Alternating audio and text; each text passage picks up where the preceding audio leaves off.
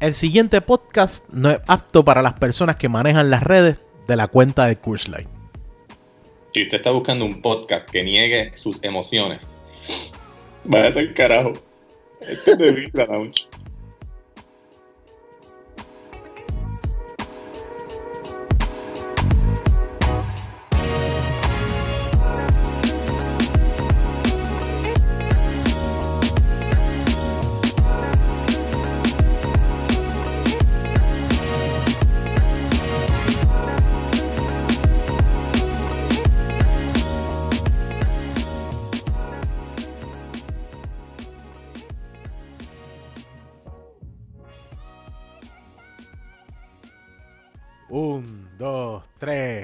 4, 5. ¡Woo!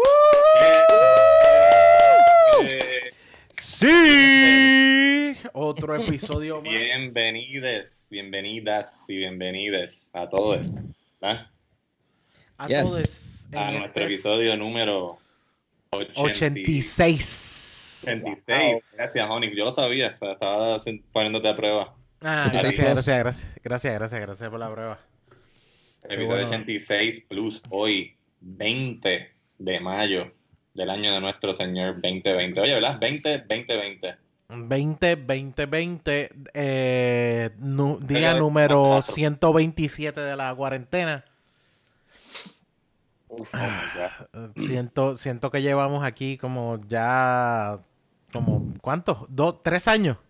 Sí, ya Yo la, creo- car- la carne cruda, la carne cruda me gusta. Ya Sí. no, no tengo ni que cocinarla. Sí, sí, este. Yo, yo no me acuerdo. Nosotros vivimos diferente a esto, ya yo no sé.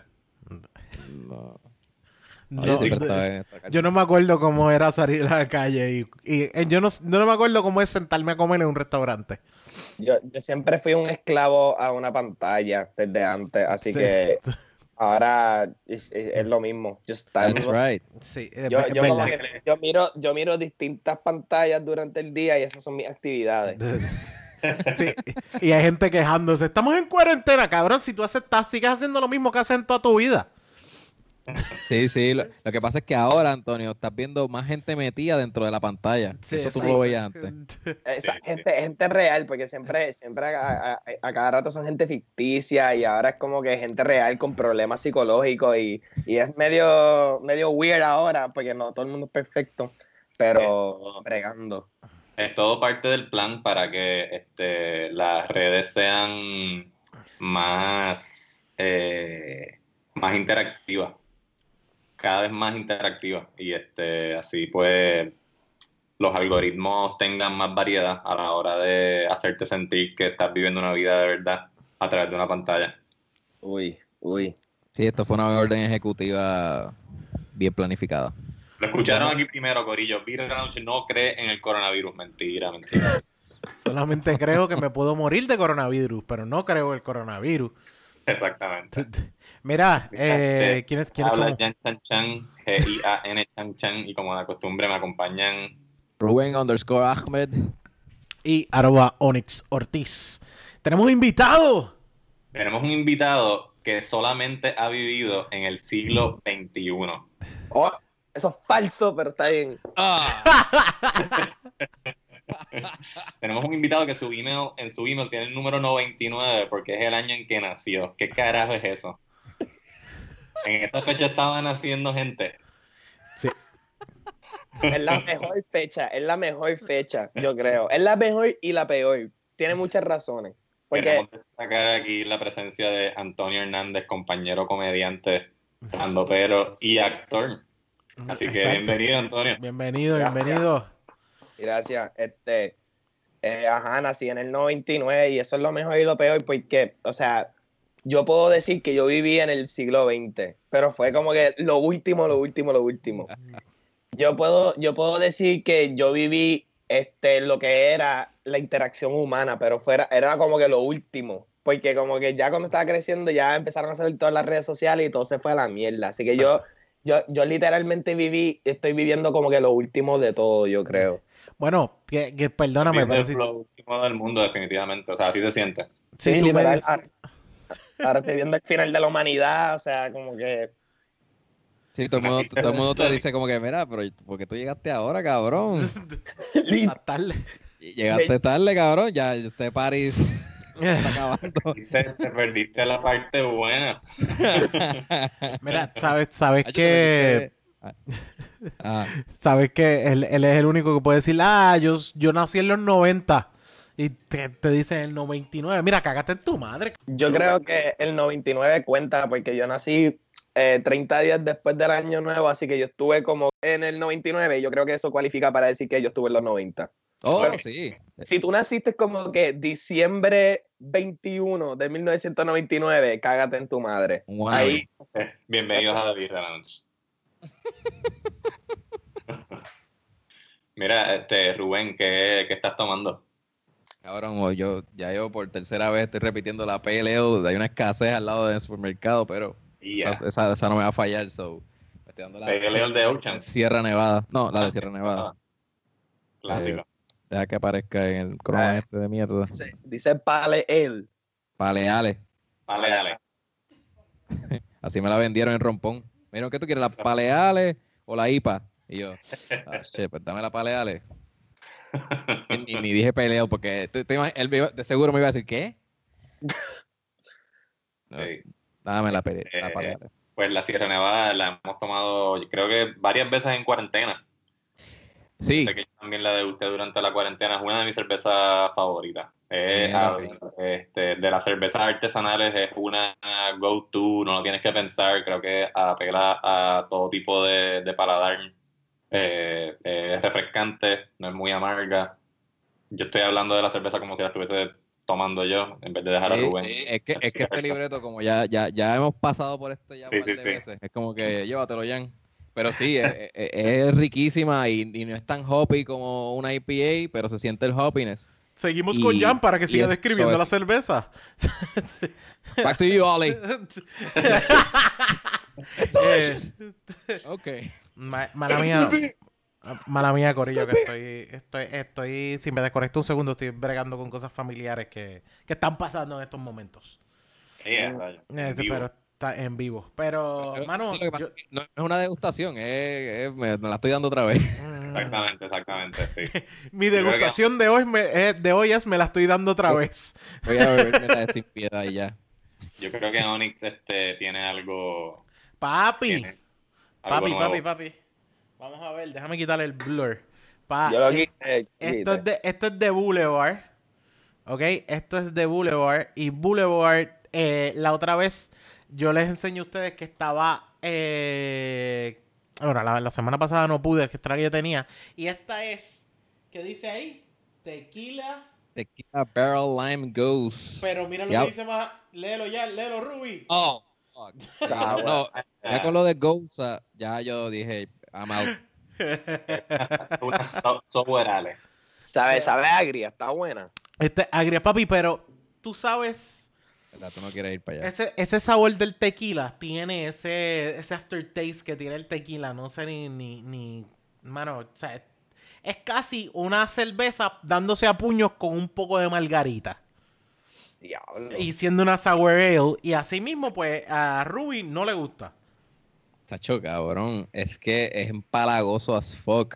No, no, tú no vas a aguantar más de una onza. No, no, no, no, no es tan empalagoso. Esta, fíjate, Ay, te soy, te soy honesto, te soy honesto. Hay y no, es- no la- sabe a cerveza, para empezar. no, Uh, Para empezar, eso no sabe a cerveza.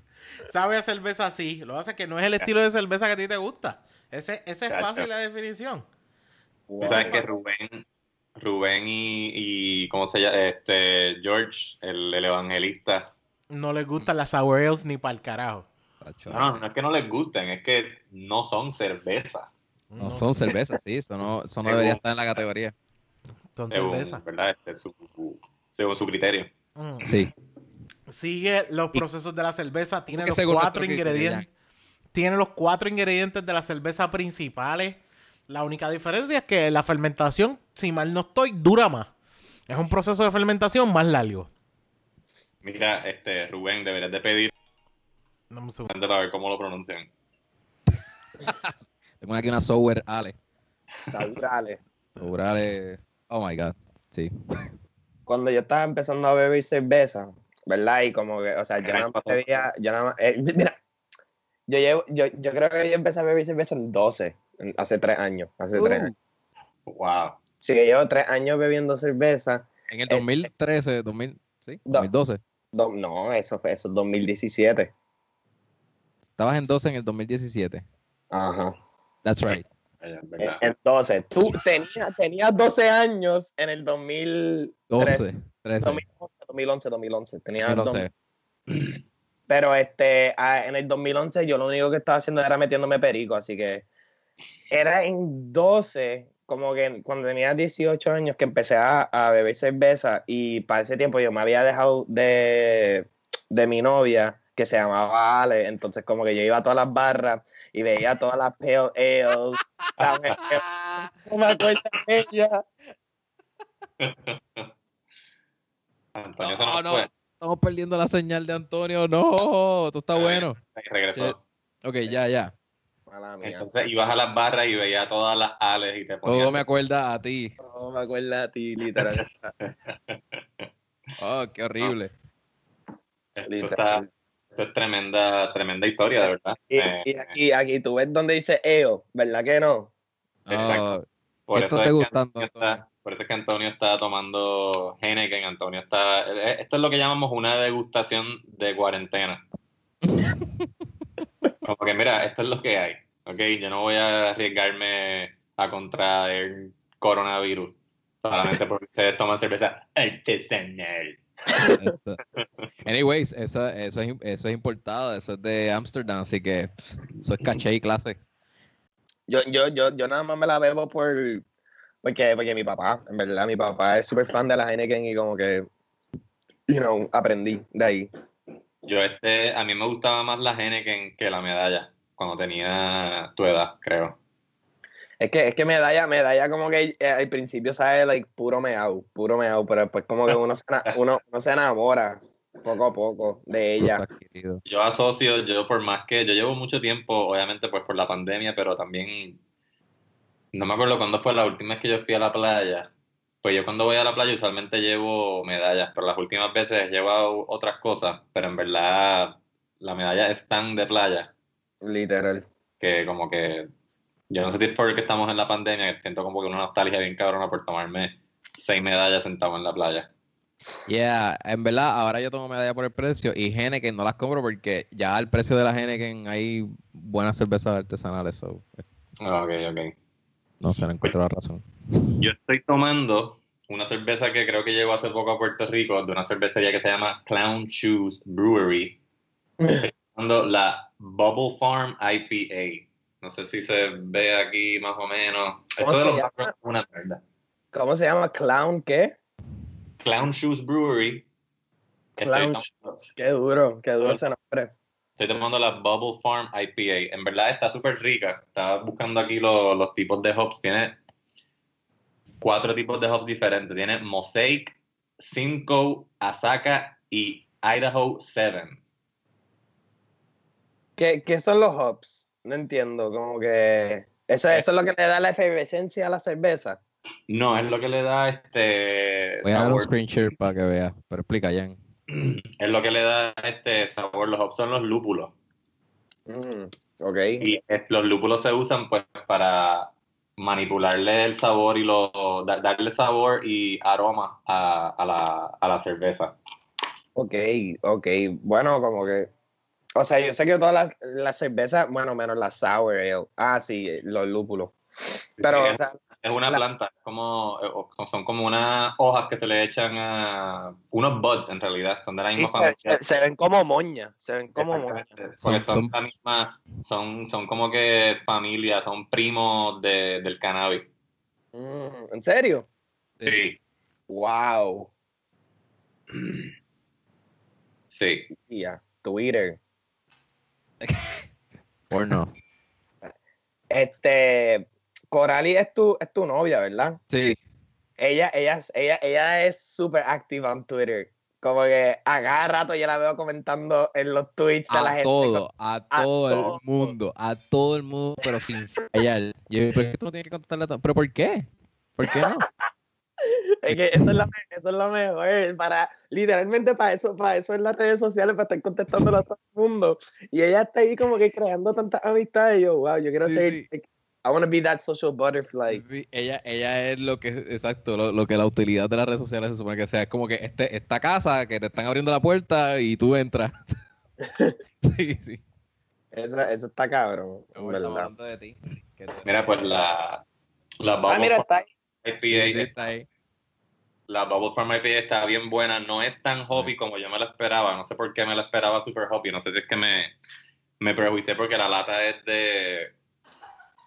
La lata es un, es un pint, es de, de las de 16 onzas. Eh, a diablo. Sí, y no sé por qué, al ver así la lata como que es grande, pensé que iba a ser algo mucho más amargo. Pero no, está súper light en el sabor a hop, bien rico, bien seca, huele como que, huele como a pino. Te hace más gracioso porque, porque ¿sabes? Como es de payaso. Diablo. En serio. Después de como tres. Después de como tres, todos somos. Todos, todos, som- Todos tenemos nuestros el- clown shoes. Sí, exacto. Sí, Mira, mala Sí, mía, disculpen, disculpen gente Sí. que, que las cosas se empeoran y, y uno tiene que estar pendiente. Mira. 6.5% de alcohol. 6.5. Sí, busquen, busquen Clown Shoes Brewery en internet. La, las artes de las latas están bien brutales. Lo hemos hablado en el podcast antes. El arte de la se está convirtiendo en parte esencial del, del producto que están Y del branding. las. Sí, de los sí. branding, de los branding. Está ahí evidentemente una un trend de hacer la, la, las carátulas del arte lo más um, elaborado, lo más no sé qué palabra es. Este es súper bueno para un medio de audio. De, de quedarnos sin decir nada. Mm, Mira, me, discul- me disculpan. eh, déjame ver la lata de nuevo, Jan, perdona. Déjame ver la... No, Que he visto que están pegadas por ahí. No he encontrado ninguna, mano. No, no, no, no veo un bicho, Jan. No veo un bicho. Ahí. Está ahí. ahí. Ah, ok. No, cabrón. pero ¿cómo, cómo se llama Clown Shoes? ¿Qué- Digo, ¿cómo- ¿cuál es esa específicamente, Jan, para buscarla acá? Bubble Farm, Bubble Farm IPA. Oh. Diablo. Es que Eso me da miedo. Las cosas que dicen Bubble siempre me dan miedo, papi. Ellos Pues, tienen, unos, ellos tienen unos nombres bien bellacos. Sí. No, eso tenemos nítida, como una película de ciencia ficción. Mm. Literal, y, y los diseños se ven brutales. Estoy buscándolo aquí en Google. Hay uno que se llama Space Driver y es un tipo en una Vespa en el espacio. Hay un tipo que se llama, eh, hay un superhéroe colonizando un lugar que se llama Aurora Ahí, Orangeales. ahí Ruby está enseñándolo, mira. Diablo, que qué, cosa, qué cosa linda, mano. Ese, ese concepto está bien cabrón, mano. Qué cool. A mí me Sí. gusta mucho el arte de, ciencia ficción. Sí, sí. Y de hecho, De hecho, hay una eh, creo- hay- Sci-Fi Art que está de lo más cool. Se la recomiendo. hay una. ¿Cómo sci-fi? Sci-Fi Art en Instagram. Ok, ok. Unos dibujos bien cool. Bueno, esta no se puede comparar nunca a ese dibujito, pero los Boulevard me gusta, me mantiene ese estilongo. Uno de los artes más Sweet. clásicos, sí, sí. Sí, Sí, Boulevard yo es pensaba que era una clásico. American Colch. Sí, parece- no- Exacto. Mira, eh, esta cerveza que me estoy dando ahora, primero para que sepan, eh, tiene, mala mía que me haya tenido que ir, estoy atendiendo cosas familiares ahí de repente que ocurrieron anoche. Eh, 4.2, bro. Tiene 4.2, esta cerveza es super light. Yo pensaba que al ser fermentada en barril de tequila iba a tener muchísimo más, eh, muchísimo más de, de- de alcohol. Pero esta tal vez, mi- acuérdense que mi paladar es, eh, si fuéramos a comparar mi paladar con algo, no sé, mi paladar es el momento en que Anakin Skywalker está quemado, sin piernas ni brazos, en... eh, eh, y, y, y a- Ella no tiene Obi-Wan esperanza. y no tiene esperanza y Obi-Wan se lo dice, eh, o sea, como que no lo haga y pues mi paladar sigue probando esas cosas así que Obi-Wan le dice no lo haga, estás mal. Eh, se supone que tú traigas el balance, pero el balance mi, mi lengua no lo tiene. Eh, no, sabe lo que es eso. Pero la realidad es que esta no está tan sour como otras. Ese sourness, de verdad, te lo juro que no se siente así. Esta se siente un sourness un poquito más light, pero tira a margarita, a estilo de margarita. Si usted le gusta, si usted es de margarita, yo creo que esto es una cerveza que puede, puede darle ese try. Además de que esta cerveza Está ahí. Eh, encendida. es- es- Exacto, tiene que ser, diablo. Ruby dice, pues significa que tiene que ser una pelota de azúcar asquerosa. Estoy así aquí. Empalagado y no te la estás dando. Oh my God. Mm, bueno, es, es lo que yo le digo a cualquiera. Es lo que yo le digo a cualquiera. Pruébala. O sea, olvide- eh, yo sé que, yo sé que puede ser estilos que no te gusten, pero puedes probarla en algún lado. Y si la tienen en algún eh, algún tap, muchos de los taps te dan un taste para que pruebes la cerveza. So, tú vas a saber, vas, vas- vas a darle ese try. Ah, me gustó también el precio, no es un precio, creo que eran 2.86. Acuérdate que, que hay latas así que vienen, tú dices, esto es una lata rara, una cerveza rara y te van a esperar 5 pesos por una lata. Sí. Eh, Hay gente que se lo tira, pero fíjate, 2.9 dos- 2.86 creo que fue más o menos que me salió, 2.89, no me, no me acuerdo bien, yo sé que era 2 pu- 2.8, pero, mano, eh, yo por lo menos a esta le doy un 8, 8.8, 8 porque No, creo que es- necesita, creo que necesitaba un poquito más de, de, eh, de alcohol. El nivel de alcohol tú lo sientes y sientes que se queda como que a, a mitad porque el nivel de alcohol está como medio eh, bajito. Es, ¿Cuál es, cuál es eh, el punto de alcohol que tiene esa cerveza? 4.2. Esto Ya es... lo para hacer, pa- para ser fermentada en un barril de tequila, uno se Exacto. espera más. Sí, sí, sí. No, no. Ah, ¿Está refrescante o no? Es refrescante. Es refrescante. Es refrescante. Tus, eh, si tienes un. O sea, es como que esta motivación de darte margarita. Esto es un estilo para ese tipo de refrescante que tú quieres. Sí, Pues y que hay, hay gente que son pro margarita. Yo a mí de vez en cuando me gusta dármela. Este es un buen estilo para eso. Porque es que la descripción que me diste me hace pensar que si le baja la temperatura un poquito ya a mí no me va... Le me sube, gusta. tú dices, si le sube la temperatura. Sí, exacto, si se calienta un poquito como que va a estar demasiado Fíjate, dulzona ya o va- agria. Ya va, ya ha bajado, ya, ya, ya, ya bajó el frío, ya ha subido la temperatura y no está tan, o sea, no, no, no se siente ese sabor, se, se queda igual. No, no siento que ha como que ha perdido o ha- ha- no es como una Henneken que va, eh, sube, sube un grado y ya te cagaste en tu madre. No, o sea, Antonio se bajó esa cerveza súper rápido porque él sabe la que hay. Mm. Oh shit, con y Una, todo. una nueva. Han traído comida, cerveza, diablo. Mm, literal. Yo, yo, yo, yo, yo, yo me voy a mudar con Antonio. Yo les dije que yo estoy haciendo una entrevista para Telemundo por prom y están súper nice conmigo. No, no, no han estado así de nice conmigo en, en ninguna de la cuarentena. Antonio está hablando de eh, anécdotas prom, un corto donde él, se puede decir que tú protagonizas, ¿verdad? Junto a otros muchachos. Sí, sí, pues somos como tres protagonistas. Exacto. Exactamente. Un corto súper, que para mi gusto, loco, súper gracioso. Me encantó Demasiado. un montón todo lo que pasa en el corto. Háblanos un poquito de anécdotas prom. ¿Quién lo escribió? ¿Quién lo dirigió? Este, pues, Anécdota Prom es un cortometraje escrito y dirigido por Carlos Manuel Sánchez, que es un pana mío que está estudiando cinematografía y cine en, este, en Sagrado Corazón. Y yo lo conocí por. Ah, pero espérate, pero, pero es del sagrado. Ah, Es de diablo. Sagrado. Que, que- que- Sagrado está metiéndole. No Sagrado- dice eso porque yo, yo estudié allí, pues. Exactamente. no es que Onyx sea de la lluvia, es que Rubén es desagrado. Sí, sí, sí, pero no, Es que joder. no hay problema, no hay problema. Nada. Pero ajá, cuéntanos. Dile, Este, dile. Yo lo conocí porque mi mejor amigo, Jan Rolón, también estudia ahí. Y él se hizo panas de Carlos y, lo, y, y, él, y Jan me dijo para, para audicionar. O yo creo que, que me dijeron, ah, mira, este, sé, Pablo.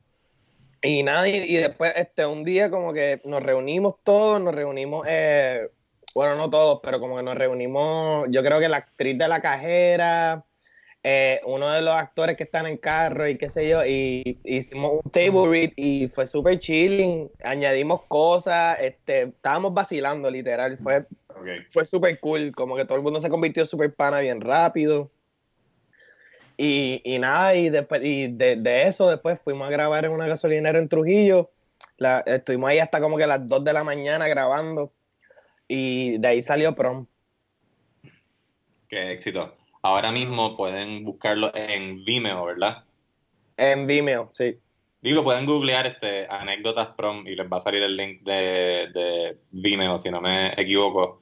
Dura como cinco minutos, seis minutos. Sí. Es como 5 minutos con 3 minutos de rodaje.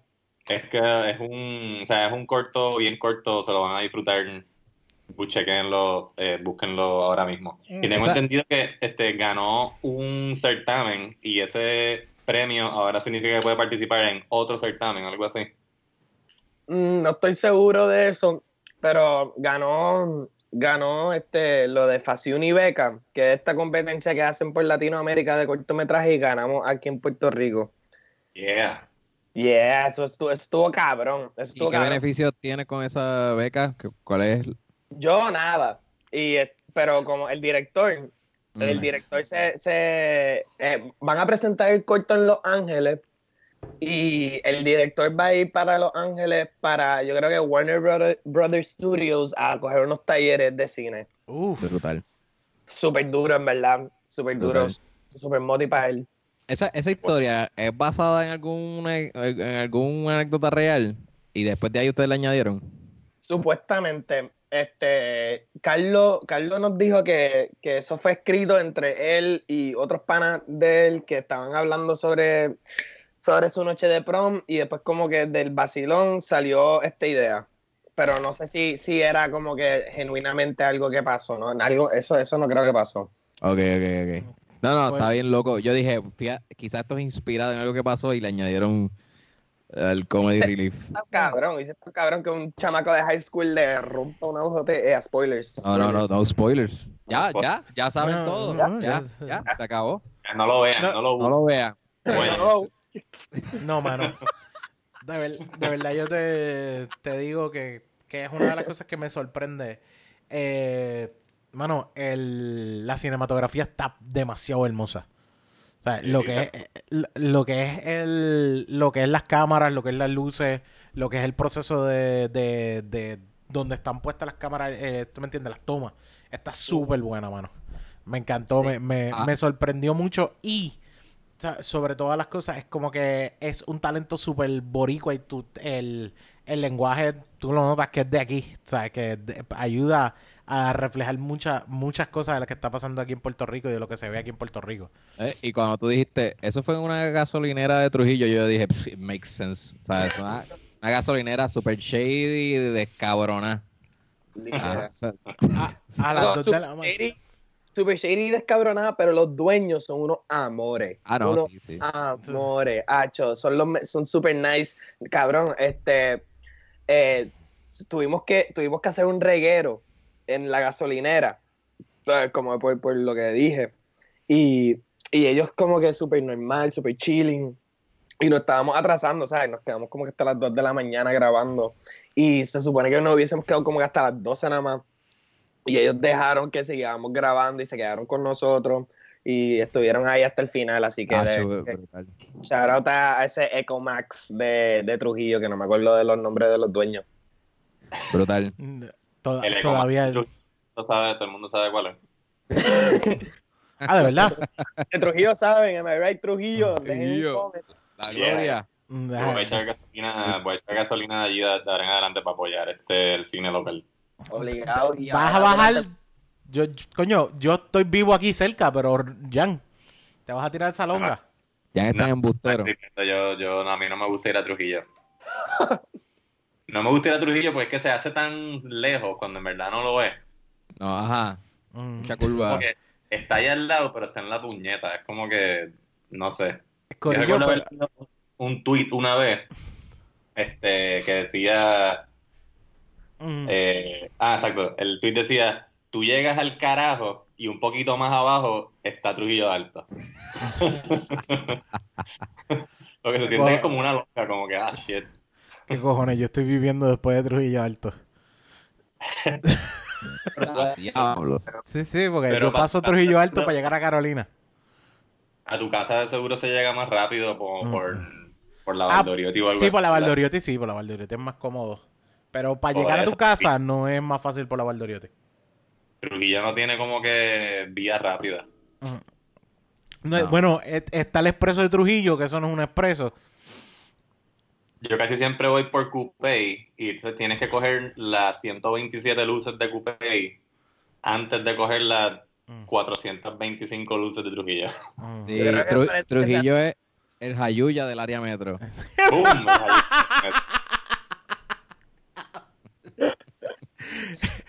Trujillo es el Jayuya del área metro. Qué cosa más Ese es el hermosa. quote. Ese es Ah, el quote. Hay un montón de gente de Trujillo Alto sintiéndose de Jayuya ahora mismo. Es como que, fuck. Hacho, cabrón, ahí está el garete. Hay un, cabrón de, hay un cabrón de Trujillo chingándose a su prima ahora mismo y está ofendido. Por lo que de decir. Aquí chingamos con nuestras primas y no somos de Jayuya. Qué joderse. A los de Jayuya también están ofendidos, porque es como que, cabrón, aquí tenemos café, aquí hacemos. Aquí tenemos Hacienda San Pedro. Exactamente, aquí, aquí hubo, aquí hubo taínos. Aquí, aquí, aquí hacemos deporte, aquí Es más- metemos el batey. Los de Jayuya, los de Jayuya tienen claro que como quiera el coronavirus llegó y no se sienten left out. ¿Entiendes? Se ¿Sabes? sienten amenazados porque están más protegidos. Exacto. Mira, es que era, que era lo otro que yo le iba a decir a Antonio, mano. Eh, mano. Te hago, te hago una pregunta. La parte, es que me quedé mientras lo vi. La parte de la escopeta de Dame los Gares, ¿eso fuiste tú o eso ya estaba escrito? Mira, pero, Oni, pero no spoilers. Entonces, pero ¿y estoy qué? a tirar, voy a tirar spoiler, me importa, necesito preguntarle eso, mano. Este, este, eso, eso, eso, eso estuvo, eso estuvo, eso, eso yo creo, eso estuvo en el, en el, en el guion. Eso está en el guion. lo de- Ya, lo dame vale. los gares, eso estuvo en el guion. Sí, no, no sé, yo dije, esto te siente tan Antonio. Esto se siente, ese, ese, ese, ese momento se siente tan Antonio que tú dices, Eh. espérate, esto, esto tiene que haber sido impro por él. Tiene cara de... Mm, No, no, no, eso, eso fue Carlos, eso fue el genio de Carlos. Este, pero, pero lo que dijiste ahorita de la cinematografía, en verdad que eh, Jan, Jan Rolón, que quien es el director de fotografía del corto, Mm, este, él, él de verdad que él, él la estaba metiendo súper cabrón a eso, like, por años. Yo no, yo- él, él trabaja en videos musicales con un montón de, de de artistas de trap. Este, él ganó un premio por, por el primer cortometraje que hicimos.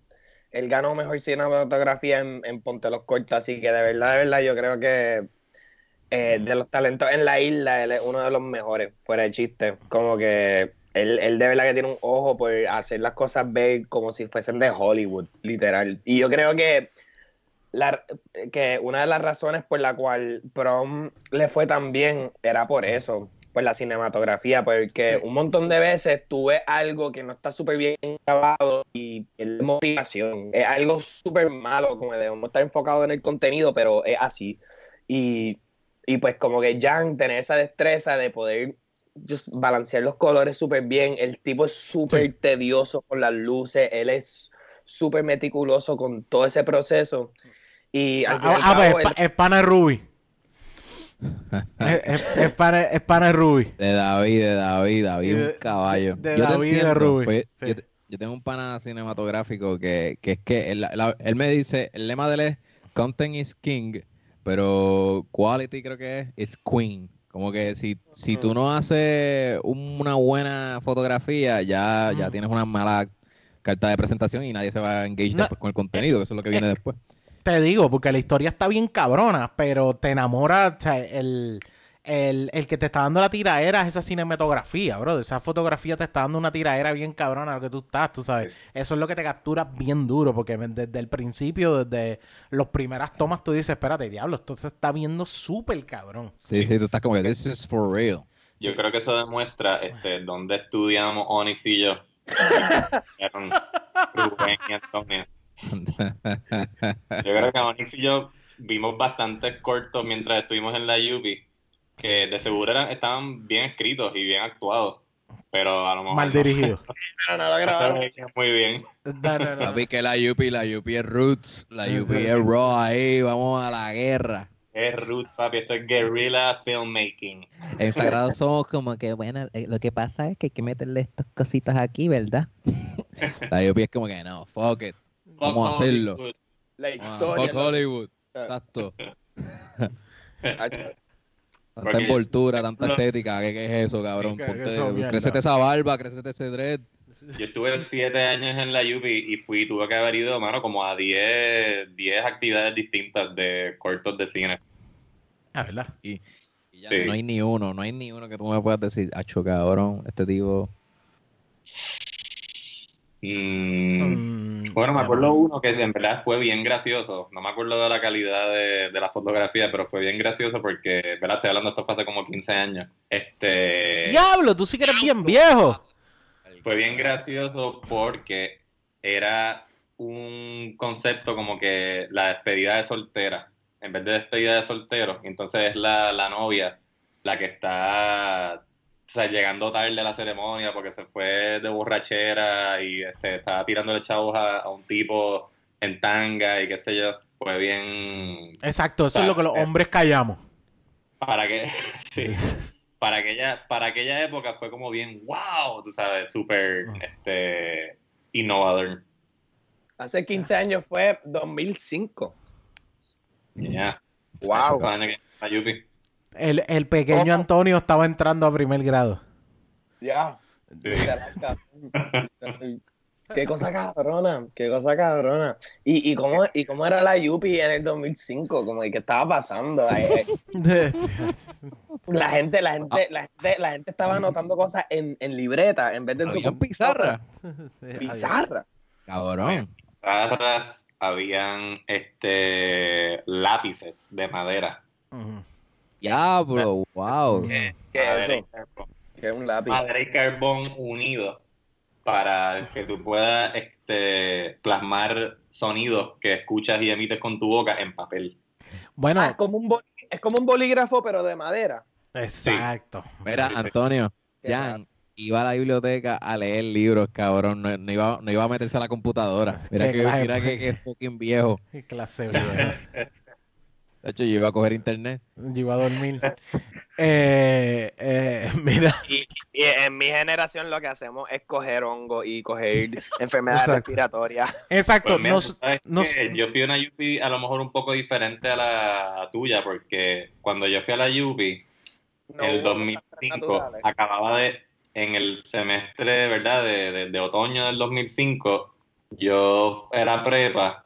En el semestre anterior, semestre, en el spring este semestre de 2005, había habido un paro, el más largo hasta el momento de la Yupi, Mm. que fueron como, no me acuerdo cuántos días fueron, ¿verdad? No ese, ese, lo viví yo en mi primer año.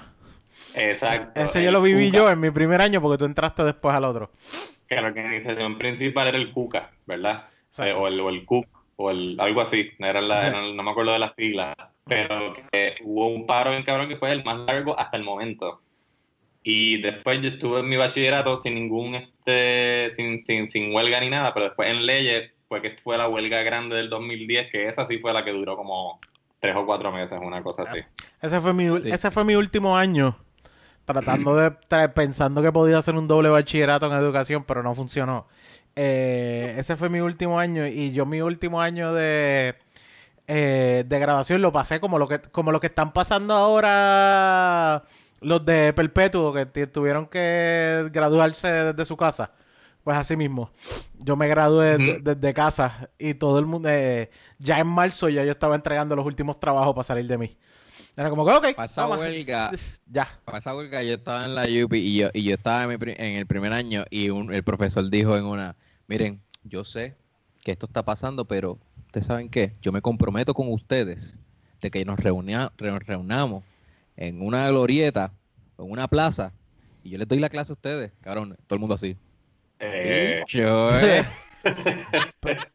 Disculpe, yo tengo derecho a, yo tengo derecho a mi, a mi huelga. Yo puedo. Eso siempre como sí, que no, yo yo tengo- me- yo- Sí. estamos en huelga. Sea, papá, eh, perdóname, pero yo no iba, yo fui a una sola asamblea. ¿Tú has ido a asamblea, eh, Antonio? ¿Todavía tú no has Eh. ido a asamblea? Yo, yo he ido a asamblea. Yo, ¿Has ido a yo no sé. Déjame pensar. Yo fui a las de Mayagüez. No, no he ido a las de la Yupi, yo creo. Sí, es que eres tú de Mayagüez. Ah, tú estuviste... Pero tú, estuviste, tú estás en, en Sagrado, la, el Río Piedra y Mayagüez. no, yo no, yo no estoy, yo no soy el que está en sagrado. Jan, Jan y Carlos. Ok, Ah, tú- tú ok, estás ok, en los Río del Piedra. corto, los del corto. Yo Tú estoy- sí, yo sé, yo sé que él está en Río. Ah, sí. ok, ok. Eh, eh, pero tú estuviste el primer año en Mayagüez, ¿fue? Primer año, lamentablemente, en Mayagüez. Eh, No, no, no, lamentablemente no. Es que te diste cuenta que tu vida en Mayagüez no iba, tú no ibas a sobrevivir. Acéptalo. Exacto, es que, es que, es que exacto, como que eso, eso fue un despingue. Yo no sé qué Mm. carajo estaba pasando por mi mente, qué, qué me carajo me dio para ir a Mayagüez. Mm. De verdad, eso, eso todo fue, fue un, un- No, o sea, no un desperdicio de tiempo, pero fue como que un lapso en mi judgment. Tú tienes, que- tú tienes dos cosas. ¿Estabas siguiendo un toto o jangueo? ¿Cuál de los dos era? Cabrón, yo, eso es verdad. Eso- así de Ah. fácil es. Yo estaba, loco, esto, esto era, esto era el mismo tiempo que yo me estaba, es que, es que yo creo que tú no estabas en la, eh, eh, en el, en el- hablando con nosotros durante esto, pero esto fue cuando me dejé de mi ex de, de la EO. Sí, sí. Así que yo, yo me estaba alejando, yo me estaba alejando del todo. Ok, Sí. ok. Y- Ah, sí. Y, y estuve, y estuve un año sin, sin, sin hacer nada, porque en Mayagüez como que tú tienes que ser un fucking Chad que estudia ingeniería industrial o administración de empresas, Exacto. bien cortado en el equipo de voleibol o Exacto. por lo menos fuera fuego. Y, Y yo tener- era como que todo lo opuesto. Sí, y tener la capacidad matemática que no tiene. Sí, Exacto. exacto. Eres ingeniero, no tienes músculo y no eras a fuego. Ah, y, y por último, tienes que saber beber y vivir, tener esa vida mientras bebes. Tener esa vida mientras bebes. Tienes que saber beber, cabrón. Y yo no soy un bebé, yo no, yo no soy de beber, en verdad. Yo, yo, yo tuve mis años de bebé en como décimo. ¿Tú eres de qué? Tú eres, de- Mira. tú eres- de, de, de qué? De, de dulce, típico. Como, como- o sea, de, Tú no eres Yo de no soy- beber, eres de... De dulces típicos. de bebé, yo soy de, yo soy, yo soy de, de, de, de ensaladas. De ensalada, exacto, Ah, exacto. exacto. Sí. De- ¿Sabes qué es la mejor? Piedra. ¿Tú sabes qué es la mejor parte? Que ahora mismo yo dije, ah, tú tienes que hacer todo eso y también beber en el proceso. Y hay un montón de gente que nos está escuchando de Mayagüez que se está dando en el pecho. Nosotros estamos cabrones. Bebemos como unos. bebe- bebemos como unos hijos de puta y como quiera nos graduamos. Esa gente de Mayagüez, esa gente de Río Piedra no puede hacer eso. Colegio hoy, mañana y siempre. Es más, de, de hecho, tú puedes caminar por Río Piedra, por la calle y gritar colegio y rápido vas a ver uno del, del otro lado. O sea, de la nada. Eso es todo. Antonio, pero este, a tus papás no les estuvo raro que te ibas a ir a Mayagüez a no estudiar ingeniería. Porque yo recuerdo comentarle a mi papá lo de estudiar en Mayagüez y mi papá me dijo, si no vas a estudiar ingeniería, tú no tienes nada que hacer en Mayagüez. Y mi papá Exacto. sabía que yo era un bruto en matemáticas, así que él sabía que no me iban a aceptar en, en, en ingeniería en Novia Bake. Y tu papá, pregunta, ¿no? tu papá conocía tu proceso técnico de las cosas. Yeah. Ese es mi vecino, ese es mi vecino, el duro. De hecho, yo- Yo tengo Mi una exalumna. Antonio, es verdad.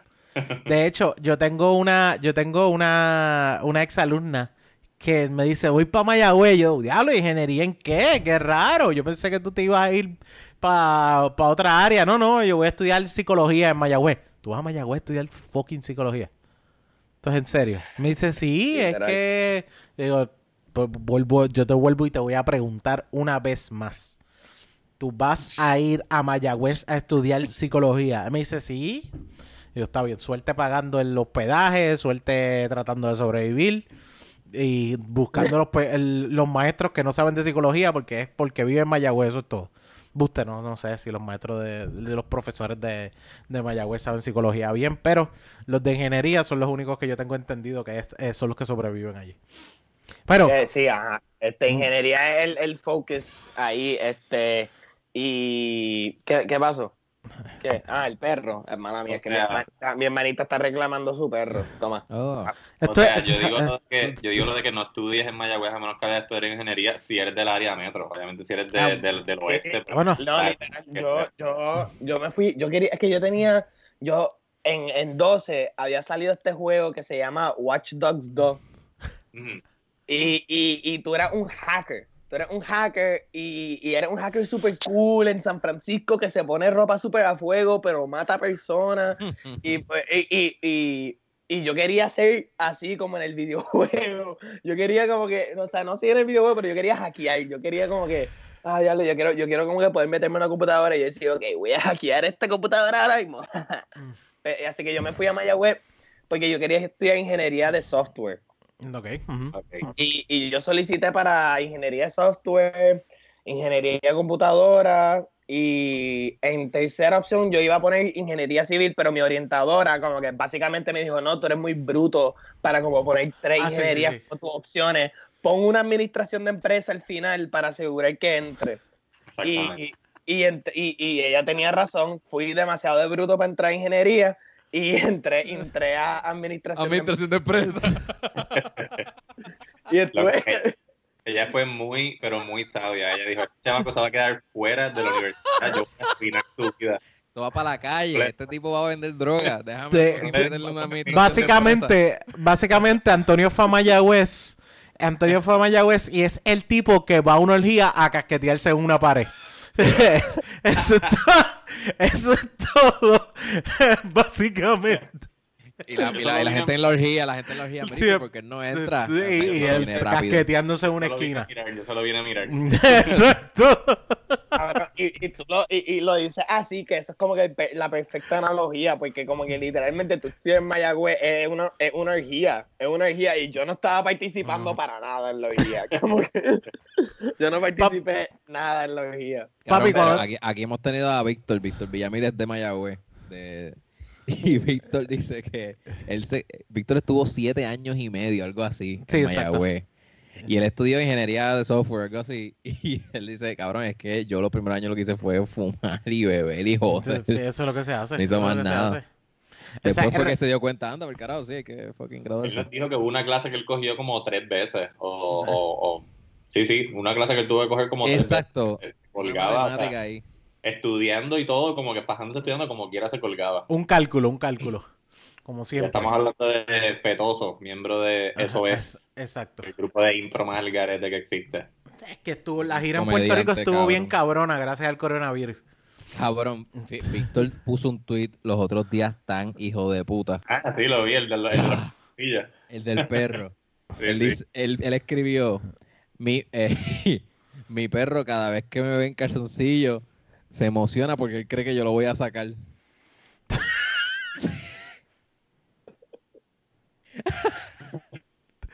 ¿En serio? Eso es Víctor nada más. Claro, Eso es Víctor nada más. Mano, Ah, Pero- ya, ya, ya, ahí termina mi manera con, con Víctor.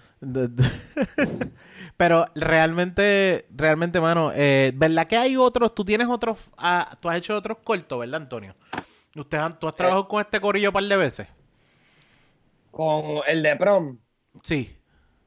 este, no, no, no específicamente todo el corillo que trabajo en prom, pero, pero como, como literalmente la escena de, de, de, de, cinema- de cine en Puerto Rico es tan chiquita como que tú trabajas en diferentes producciones y te vas a encontrar a la misma gente. Sí, sí, sí.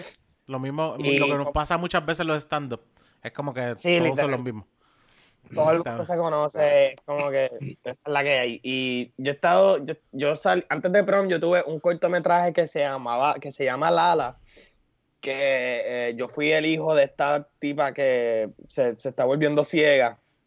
Y ese es el que Jan ganó mejor cinematografía. Después de prom, coño, felicidades. Jan, Jan, Jan, Jan bien hecho. duro. Ah, no, Jan. no es ese Jan. No es ese Jan. Ese. Eh, eh, y además de ese, este, yo hice, yo hice otro más que se llama First Date. Exacto, ese yo me acuerdo haber visto un corto de eso. Pues ese, ese, ese salió el trailer y ese yo lo trabajé en el, en el verano pasado Y, y ese estuvo súper a fuego. Ahí, ahí conocí un montón de gente nueva. Conocí a el director y el guionista de ese corto, se llama Adrián Borges, que está en el grupo de teatro Escena 7. Mm. Ah, ok. Y, y pues como que, y nada, y estuvimos grabando yo creo que pff, dos semanas, maybe tres, eh, y lo mismo en una gasolinera, pero esta fue en Río Piedra, así que no fue tan, o sea, fue más tecata que la de Trujillo, en verdad. No. Y, Pero y- son, pero son un amor, cabrón. Sí, sí, sí. ahí no, ahí, Ahí sí no. que en la de Río Ah. Piedra no huele bichos, cabrón, no, No, iban a, cabrón. nos iban a cortar la luz, la, la- los dueños no estaban, la única que estaba era la cajera y ella estaba súper, you know, como que anti, like, Ah, yo no voy ah, a en Una esto. pendeja, era una pendeja. Ella no quería nada que ver con la producción, ¿me entiendes? Ah. Yo trataba de hablarle como que así, y ella como que mirando el teléfono así como... a- No, había un tipo, pero- había un tipo que apuñalaron en la de su ex. Había un tipo que apuñalaron para. en la esquina y estaba gritando y le decían silencio en el set y el tipo ¡ay! Tú ¡cállate! Maldita sea la madre. ¿Qué date la boca? Cabrón, tú dices eso, pero como que es algo... No, no, no es que lo apuñalaron, pero un cabrón como que con un bulto, ¿verdad? Yo súper... ah, de- O sea, caminando en la calle, en la expreso, al frente... Porque era, era como el frente de una expreso. Y el tipo llegó y vino, ah, ¿qué, qué están ¿Qué era? haciendo aquí? Con un el tipo, bulto. Un tipo de humanidades. Esta esta era como que alejado de la Yupi, era Río Piedras, pero como que el, el área Ah. de Río Piedras que, que es a diablo. Super sketchy. Y, y pues como que ese tipo se acercó a nosotros y, y todo el mundo pensó que nos iba a saltar y qué sé yo, porque él se quedaba como que ro- rodeando el área, como nos preguntó unas cosas y después se quedaba como que en el área esperando y, y fue bien raro todo. Tuvimos que acabar la grabación ahí y seguir el día después. Diablo. Diablo. Qué horrible. Este, pero ese, estuvo, estuvo, ese, estuvo ese cortometraje y además de eso como que he trabajado like, cosas estudiantiles. Eh, como yo estuve con Pablo, eh, eh, Mr. Empanadilla, para los que no lo conocen. Uh, ha estado, con nosotros aquí. Estaba aquí, estaba aquí. eh, y- Saluda a eh, Pablo. sa- sa- saludisco a Pablo, cabrón, lo amo, en verdad. ¿Cuándo empezó la relación de ustedes como amante y como, Como amante, pareja. Como, amante, como amante fue desde el principio, así es como empezó la relación. Love at First Sight? Era, Ah, otra full, vida. era- era- era full chingadera, como que no había nada de. Carnal, de- carnal, todo No era había carnal. grajeo, era, te lo voy a meter. Era, te lo voy a meter y ya. Y, Ya. y, y después de eso, él, él dijo un chiste y yo me reí. Y de ahí fue, y de ahí fue que la amistad fue escalando y es, es lo que es hoy día. La amistad se desarrolló tanto que hoy día ni chichan ya. Es como que solamente con penetración eh, emocional. Literal, hemos, hemos evolucionado mucho. Hemos evolucionado mucho. ¿Te conocieron en la Yupi? No, él, él, él y yo estuvimos en, o sea, nos conocimos en, en Celebrate, yo creo. Eh, Yo estaba, yo estaba, era, era el verano del 2017 y el hermano de, de cómo se llama el tipo este que le hizo esto a la, a la novia de Bad Bunny, que Francis. Francis, Francis el, hermano de Francis Rosa, Alexi. Sí. Él es el que estaba, él era el bartender con Chu, yo creo que era en Celebrate. Y, y ellos hacían, y ellos estaban, y ellos como que, yo había hecho stand-up ahí en Trépate y qué sé yo. Y ellos, ah, estamos haciendo un open mic todos los miércoles, KL. Y yo iba a los open mics, pero no, nadie iba, como que no había nada de promoción, era como Ah, que, Es que en esos tiempos eh, Celebre ya estaba downhill. literal, yo llegué, Ah. mira, esa es otra de las cosas de, para lo último que llegué, para Celebrate, llegué para lo último de Celebrate. Así, Ah, cabrón. Dijiste, dijiste último. Alexi y yo dije, fuck, eso fue ya para la administración que, que, que Sí. trató. Y pues como que yo estaba haciendo stand-up ahí este, todos los miércoles y ¿De, yo de lo- quién era, ¿De quién era ese open mic? Era de Alexi y de Chu, de que yo hacía pero Oh, Ya lo no. Yo, ¿Tú recuerdas de, a ellos, Jan? Yo me No, acuerdo. yo no me acuerdo, a lo mejor de, de seguro conocía a Alexis, pero no, ¿sabes? Por, por nombre no. No, no, tú no, tú no, se llamaba Buda. Buda. Buda, Ah, Buda. loco. Buda, sí. Claro que sí, hello. Buda, Buda, es una estaba confundiéndome con-. Buda era mesero, bartender, eh, talento. Actor Este, improvisador. actor improvisador, o sea, él, él- él- Conserje. él de repente estaba sirviendo trago en Trépate aquí y Chente le decía, mira, hace cinco minutos, y era, pues dale, déjame soltar esta bandeja. Y se trepaba, hacía cinco minutos, partía, y, eh, cheque, nos vemos. Buenas Y noches. después llegaba con mi Cuba Libre a wow.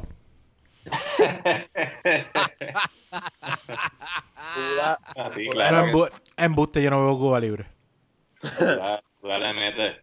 Buda, Buda, buena gente. So, tú estabas en ese momento que Buda estaba a cargo de un open mic. Sí, Buda y Alex estaban a, a cargo de un open mic y yo, yo estaba invitando a todos mis panas como que para que fueran el público porque no había nadie, no había nadie, así que yo ah, literal- cabrón. Diablo. Era- Eso, eso era- pasa, eso pasa. el público era mis panas y, y una noche fue, fue una amiga de Pablo, que es una amiga mutua que se llama Yanis y, y ahí Pablo me dice que como que, que fue que, que él dijo que, ah, mira, voy a, voy a empezar a hacer stand-up porque yo soy un año menor que él y él no había hecho stand-up al tiempo. Y él dijo, ya lo que hace este fucking chamaquito bombeando bien heavy, ¿verdad? Pero yo no me atrevo y como que y ahí fue que empezamos a hacer stand-up y, y él fue y él fue a uno para Mundo Bizarro y después como que se quitó y volvió y ahora es Sí. lo que hoy. Eso fue lo que nos dijo. paréntesis, este, para las personas que nunca han hecho stand-up ni han ido a un open mic, los open mic son para eso. Son para que tú veas a gente vomiar y digas, contra, si esta persona puede vomiar, ¿por qué yo no puedo vomiar? Exacto. Si Santos se puede trepar, yo me puedo trepar. Ah, por lo- Mira, y también quiero hacer una, una breve anécdota prom. Yo este, la primera vez, cuando yo conocí a, a Mr. Empanadilla, lo conocí en Mundo Bizarro y fue la primera persona que yo vi con un fidget spinner. What? Fue la primera persona que yo vi con un fidget spinner. Después de saber lo que era un fidget spinner, que dije, qué fucking mierda, qué estupidez, que eso. Mr. Empanadilla fue la primera persona que yo vi que lo sacó mientras hablaba conmigo y empezó a darle vuelta y yo, oh shit. Yo estoy viejo. Esto es un tipo, esto es un tipo con ansiedad y crisis, y a la madre. No, no, o sea, yo recuerdo, y mi Mr. Empanadilla es súper funny, súper a fuego, en verdad, me cae súper bien, pero e- esa primera impresión fue tan mala. Y es como que yo comparto hobbies con una generación mucho más joven. Sí, sí. No, bueno, nosotros, nosotros le hemos dicho aquí, eh, y yo creo que ya lo ha mencionado, nosotros tenemos una envidia, y voy a ser honesto, una envidia cabrona de ustedes, de Se lo dijimos el- a George Blas. la edad, ustedes, George, la, la edad que ustedes tienen empezar a hacer stand-up. Sí. Donde empezaron, estás empezando desde, desde joven, desde que también tienes muchas muchas áreas de seguir creciendo, ¿entiendes?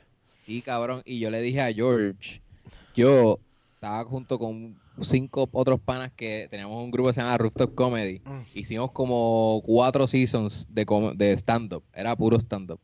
Y eso pues se jodió. Y ahora que los veo ustedes juntos todo el tiempo jangueando, me recuerda a cuando yo estaba en ese grupo. Y yo pienso que eso, eso es de lo más, de lo más cabrón que pueden hacer, que es que manténganse juntos produciendo. Y, y algo bien importante, que produzcan y lo hagan todo como que bien organizado, porque hacer treparse y ya, pues, eso es lo que les gusta, pero lo que no les gusta a nadie es producir, es hacer los contactos, hacer esto.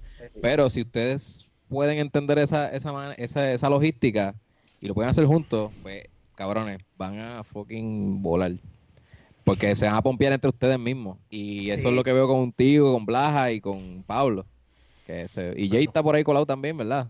Ey, Jay, Jay, Jay como que Jay, Jay le mete, Jay, Jay es súper fucking inteligente y tiene una, una ideas bien cabronas, pero ajá, como que yo siento que, que Jay, Jay como que a veces, a veces no, no, no quiere participar y como en alguna de las cosas, como que tenemos un chat ahí y él, y él no habla mucho y lo, y lo extraño con cojones, en verdad. Jay es bien presencial, Jay como que tiene que estar ahí.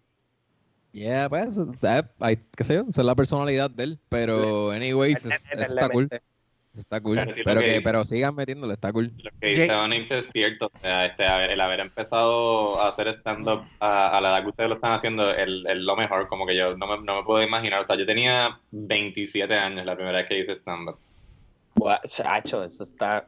Yo, eso está el garo, en verdad. Eh, eh, eh, yo, yo, no, yo, yo no sé, yo no sé por qué, o sea, que me dio como empezar tan temprano, porque en verdad que. En verdad que como que.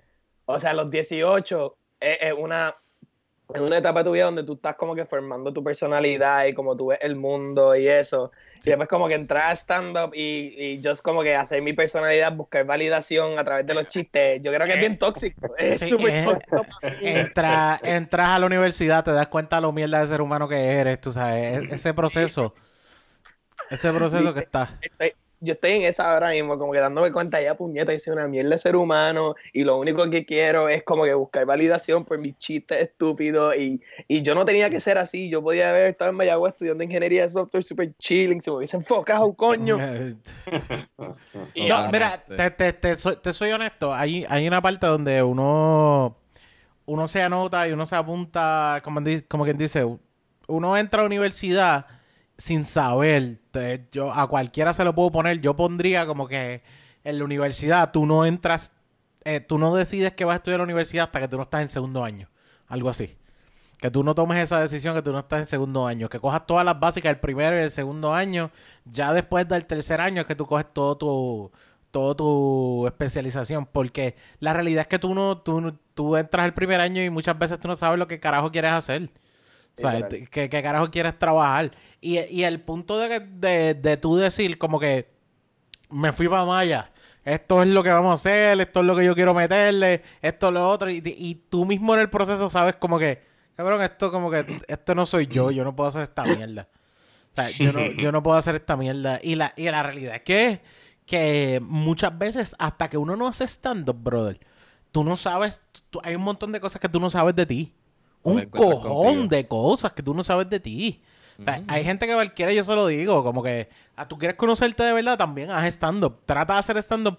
Aunque llegues y, y eso no sea lo tuyo, bombeaste como un hijo de puta. Está bien, bombeaste, pero aprendiste un montón. Yo he visto gente que, que, que se monta a decir stand-up y dice, ah, yo, eh, Dios me dijo aquí hoy que yo lo- los voy a hacer reír a ustedes. Cabrón, ¿qué carajo es esta mierda? O sea, cabrón, o sea, Dios, te acaba de decir que esto no es para ti, para que lo sepas. O sea, ese- esa es la primera señal que te dio Dios a ti ahora mismo. getting the message. Sí, sí, esa, esa es Dios, Dios, esa fue la señal que realmente te dio Dios. Eh, yo, esto no es para ti. Eso fue la realidad de lo que te dio.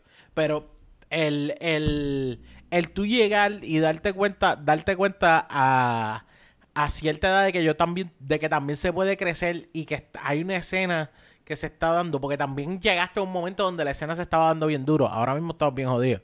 Pero estabas en un momento donde la escena se está dando bien duro. Bueno, eh, Celebrate no. Estaba dándose, estaba dándose, yo, yo entré con, con los, los open mics de Titito en, en Mondo Bizarro, cabrón. Mm. Y, y al tiempo se estaban haciendo un par de open mics, estaba, estaban haciendo shows, este, había, ah, hubo una tipa que se llama Cristina Carradero que estaba haciendo unos open mics en la B que, que estaban bien hijos de puta y después ella lo movió a Mondo Bizarro. Así que en verdad que cuando yo cuando empecé, esta, eh, tienes razón, fue, fue, fue un súper buen momento y eso, pero como que literal después de María, o sea, se jodió un rato y después como que volvió a, a encenderse, o sea, post María yo estaba haciendo los trépates en Mayagüez Exacto. y se, está- y se estaba encendiendo y eso. Eh, y, y de ahí en adelante como que está- está- estaba súper buena la escena y, y fue, yo creo que como que a finales de, del 2019 que, que estábamos haciendo fucking, estábamos haciendo Barbero, estábamos haciendo 100 por 35, estábamos haciendo este Café Vicente. Sí, yo creo que Eh, ya nuestra, nuestro, nuestra, nuestra audiencia sabe bien, entiende bien claro, pero era que, Corillo, esto era bien raro. Cinco shows en una semana. Never. Literal. Eso, Tan- eso nunca se había hecho, eso es como que eso fue un New York, como que, Yeah. que just shows todos los días y después como que, y- pero pues fue cayéndose. Pero, pero, Iba- pero siempre es bueno estar para esos momentos, siempre es bueno estar para esos momentos que se enciende bien cabrón y todo el mundo está bien motivado y la comunidad está bien encendida. Así que ya, en verdad que estoy bien agradecido de como que de, de- de empezar cuando empecé y como que, y toda la gente que, que he conocido como que por, por estar en la escena like, ahora mismo. Pero Sí, que también. eso te- iba, te iba a comentar. Tú hiciste stand-up en el 2017, antes de María. Que antes de María yo sentía como que, diablo, mano, este ha sido, del, ¿verdad? Para esa época yo llevaba, qué sé yo, tres años haciendo stand-up. Y dije, mano, este ha sido el mejor año para estar haciendo stand-up, 2017, y llega María. Que Esto sigue con la misma, con la misma dinámica de tu haber nacido en 99. en lo, en lo estás, último. llegando, estás llegando como que en lo último de algo bien bueno, como que al final de los 90, al final del 2017, este, Al final de Celebrate. al final de Celebrate. Sí, sí. Chico Antonio.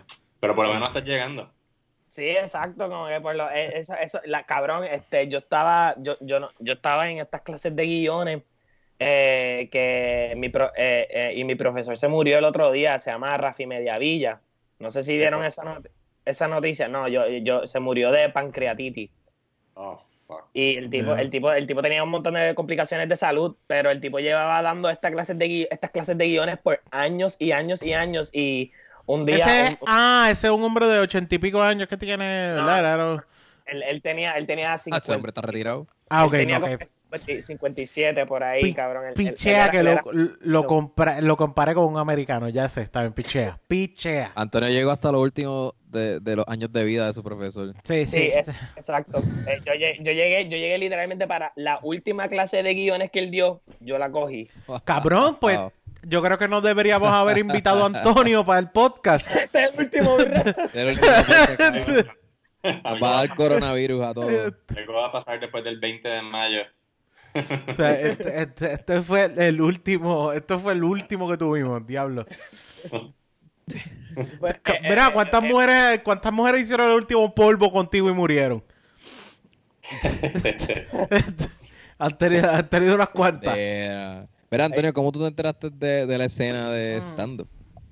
Ah, Por yo Pablo. creo- yo- eh, no, este, yo, este, yo estaba, yo estaba haciendo, ah, verdad, como que eh, yo estaba haciendo esta cosa que se llamaba forensic, que yo, yo, ¿sabes que Uh. Jan Chan Chan, Jan Chan Chan sabe lo que es forensic, el hermano compitió y eso.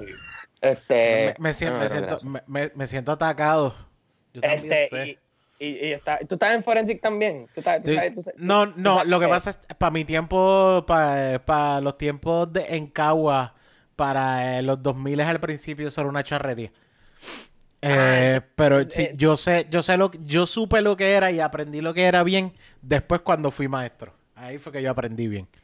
Un, montón de gente todavía lo ve como una charrería. Lo, Sí, sí, lo- mucha le- gente sí. le- les dan cringe porque en verdad que las piezas de forensic son bien raras. Hay como que gente haciendo como de cosas así como que... Sí, sí, sí, sí. Y, y tú estás en medio de una clase de español just viendo un tipo ahí como que haciendo sonidos de una serpiente bien raro. Eh, haciendo, haci- haciendo el puente y una voz diabólica, porque así lo, así el monólogo lo obliga, así la pieza lo obliga. Y tú como que, ¿what? Y en, inglés, y en inglés, o sea, como que... Eh, en inglés peor todavía. Y pues, pues yo estaba en Forensic y este. Y en ¿Tú estás en yo comedia? gané- yo, que yo estaba en, en comedia y yo gané, yo gané mis últimos dos años. Y en el último año, como que me estaba me, me motivé bien cabrón, porque como que había ganado y, y, y sentía que era gracioso. Así que yo empecé como que a pensar en la posibilidad de hacer stand-up. Y empecé a buscar por internet eh, stand-up en Puerto Rico. Y me salieron videos de Trépate. Este, me salió la página de Celebrate. bien- Wow, so tú, tú diste por fe que, que aquí había stand-up. Sí, yo, yo dije, bueno, tiene que haber- Yo dije, yo dije, pues a lo mejor stand-up en Puerto Rico. y- Wow. Y, una noche como que busqué mi teléfono stand-up en Puerto Rico y me salió este tipo bien, bien chiquito que tiene espejuelos como que rectangulares y siempre se pone una gorra como que, una gorra de esta, pero así, como que... ¿cómo? Yo no sé cómo se llama ese tipo, pero si, si lo busca... William. Wi- Yo creo que maybe William. Ah, William Díaz. yo creo que probablemente William. Willy D. Y yo vi, yo vi un video de William Díaz. Zona empática. Sí, William Díaz. Y así me enteré, pero este. Pero nada. ¿cuál era la pregunta? A mí se me olvidó, yo me fui a Que, que, no, no, ya contestaste. ¿Cómo te enteraste de, de, Ah, sí, así de la escena? Pues así. Y, y yo me yo conocí a Pablo. Bueno, Pablo yo creo, like, me vio por primera vez este, en el último año de Forensic, en la final. El, el, el, el Pablo se había graduado un año anterior y él había montado las piezas de Forensic de su escuela. Así que él estuvo en el salón de la final de, y pues me vio, me vio hacer lo mío y eso. Espérate, Y espérate. así eh, fue- Pablo ya se había Ah. graduado y volvió a su escuela a ayudarle en eso. Sí, es que Pablo, Pablo era Pablo, el duro en, qué en- nerd. en Forensic. Pablo, Pablo, era el duro en oratoria y forensic. Este, él, él- él también ganó como que dos años corridos y pues él ayudaba Sí, a lo dijo, él- él- Sí, no, no, no, pero por eso, pero qué nerd que volvió para atrás. Sí. Yo, yo no volví, yo no volví. La trauma que me causó mi ¿Qué? escuela fue demasiada para, como So, para- eh, él, él te coachó. No, él no me coachó, él estuvo en otra escuela. Está. Estuve- ah, ¿Qué división tú estabas? Eh, ese año que él, que él me vio estaba en la A. En la A, Uh. ok. Sí, bien, está bien. y estábamos en la A, papo. No, elite. porque, porque Forensics Este, de, Forensic Forensics de donde yo un tra- sistema bien clasista.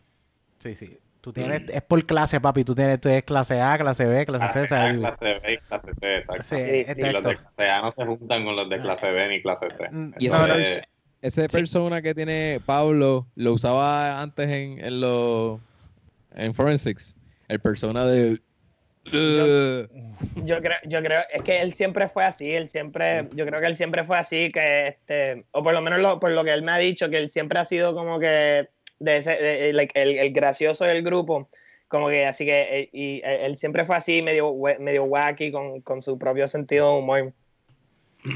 ok. Y Ay, sí, él, no- él nos dijo que él veía mucho stand-up también, él veía mucha comedia. Sí, Sí, eso, literal, como que same, en verdad, como que en, en la high lo que yo veía era mayormente stand-up y shows de comedia, eh, The Office, Parks and Rec, tú sabes, eh, eh, y, y veía mucho Louis. Llegaron a show, Claro, cabrón. Hacho, ese estaba, estaba cabrón, estaba Yeah. súper cabrón. Desde el primer episodio que la tipa se va en el helicóptero. Aguantada del fucking estribo ese. ¿Qué carajo? Y él así en el banquito. porque no quería chingar con Louis. Ay, yo amo esa serie. Esa serie, de verdad que esa serie está súper buena. Es más, esa, esa serie, yo, yo estaba pa- en eh, recién graduado y estaba eh, pe- pe- perdido en la fucking vida. Y esa serie me dijo, ah, mira, hay gente bien jodida. Con situaciones cool. O sea, no, no, no era la típica historia de este está jodido porque está en droga y, y mata gente. No, e- este tipo está jodido porque es que emocionalmente está jodido. Está jodido porque su autoestima está divorciado, su autoestima está en el piso, tú sabes, como que Sí, está viejo, tiene hijas, soltero, está divorciado, exacto. está perdido. Eh, eh, ese, eh, ese show, ese show de verdad que eh, ajá, tocaba mucho esos temas de, de cómo una persona por emoción puede estar súper deteriorada y, y el episodio de, de Doc Stanhope, ¿tuvieron- ¿vieron Oh, claro, Claro. cabrón, ese es el más de los más cabrones. ese? Ese, ese está el garo, ese está el garo, como que ese, ese de verdad como que me hizo pensar en, en la, la justificación hacia el suicidio, como que a, la- a las razones las cuales uno tiene para acabar su vida, porque literalmente a veces llega un- un- uno al punto que, que no tiene nada para que vivir. Es- y eso para mí en 12 me... me- cabeza, sí. Sí, y, y, y, y la contestación de Luis fue como que genial. Eso me abrió los ojos a mí también. Fue como que Luis le dijo, pues cabrón, si lo quiere hacer, hazlo, pero es que yo, no puedo hacer más nada. Yo tengo que vivir mi vida, yo tengo mis problemas, tengo mi... Como que fue tan ahí real, en la carota, crudo ahí, como que pues hazlo, Ya. cabrón, fuck Sí. it, hazlo.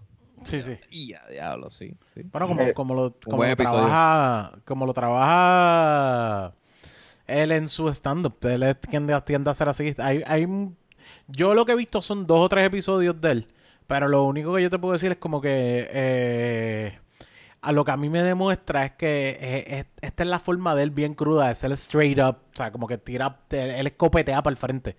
Esa es una de las formas que a mí me gusta de él.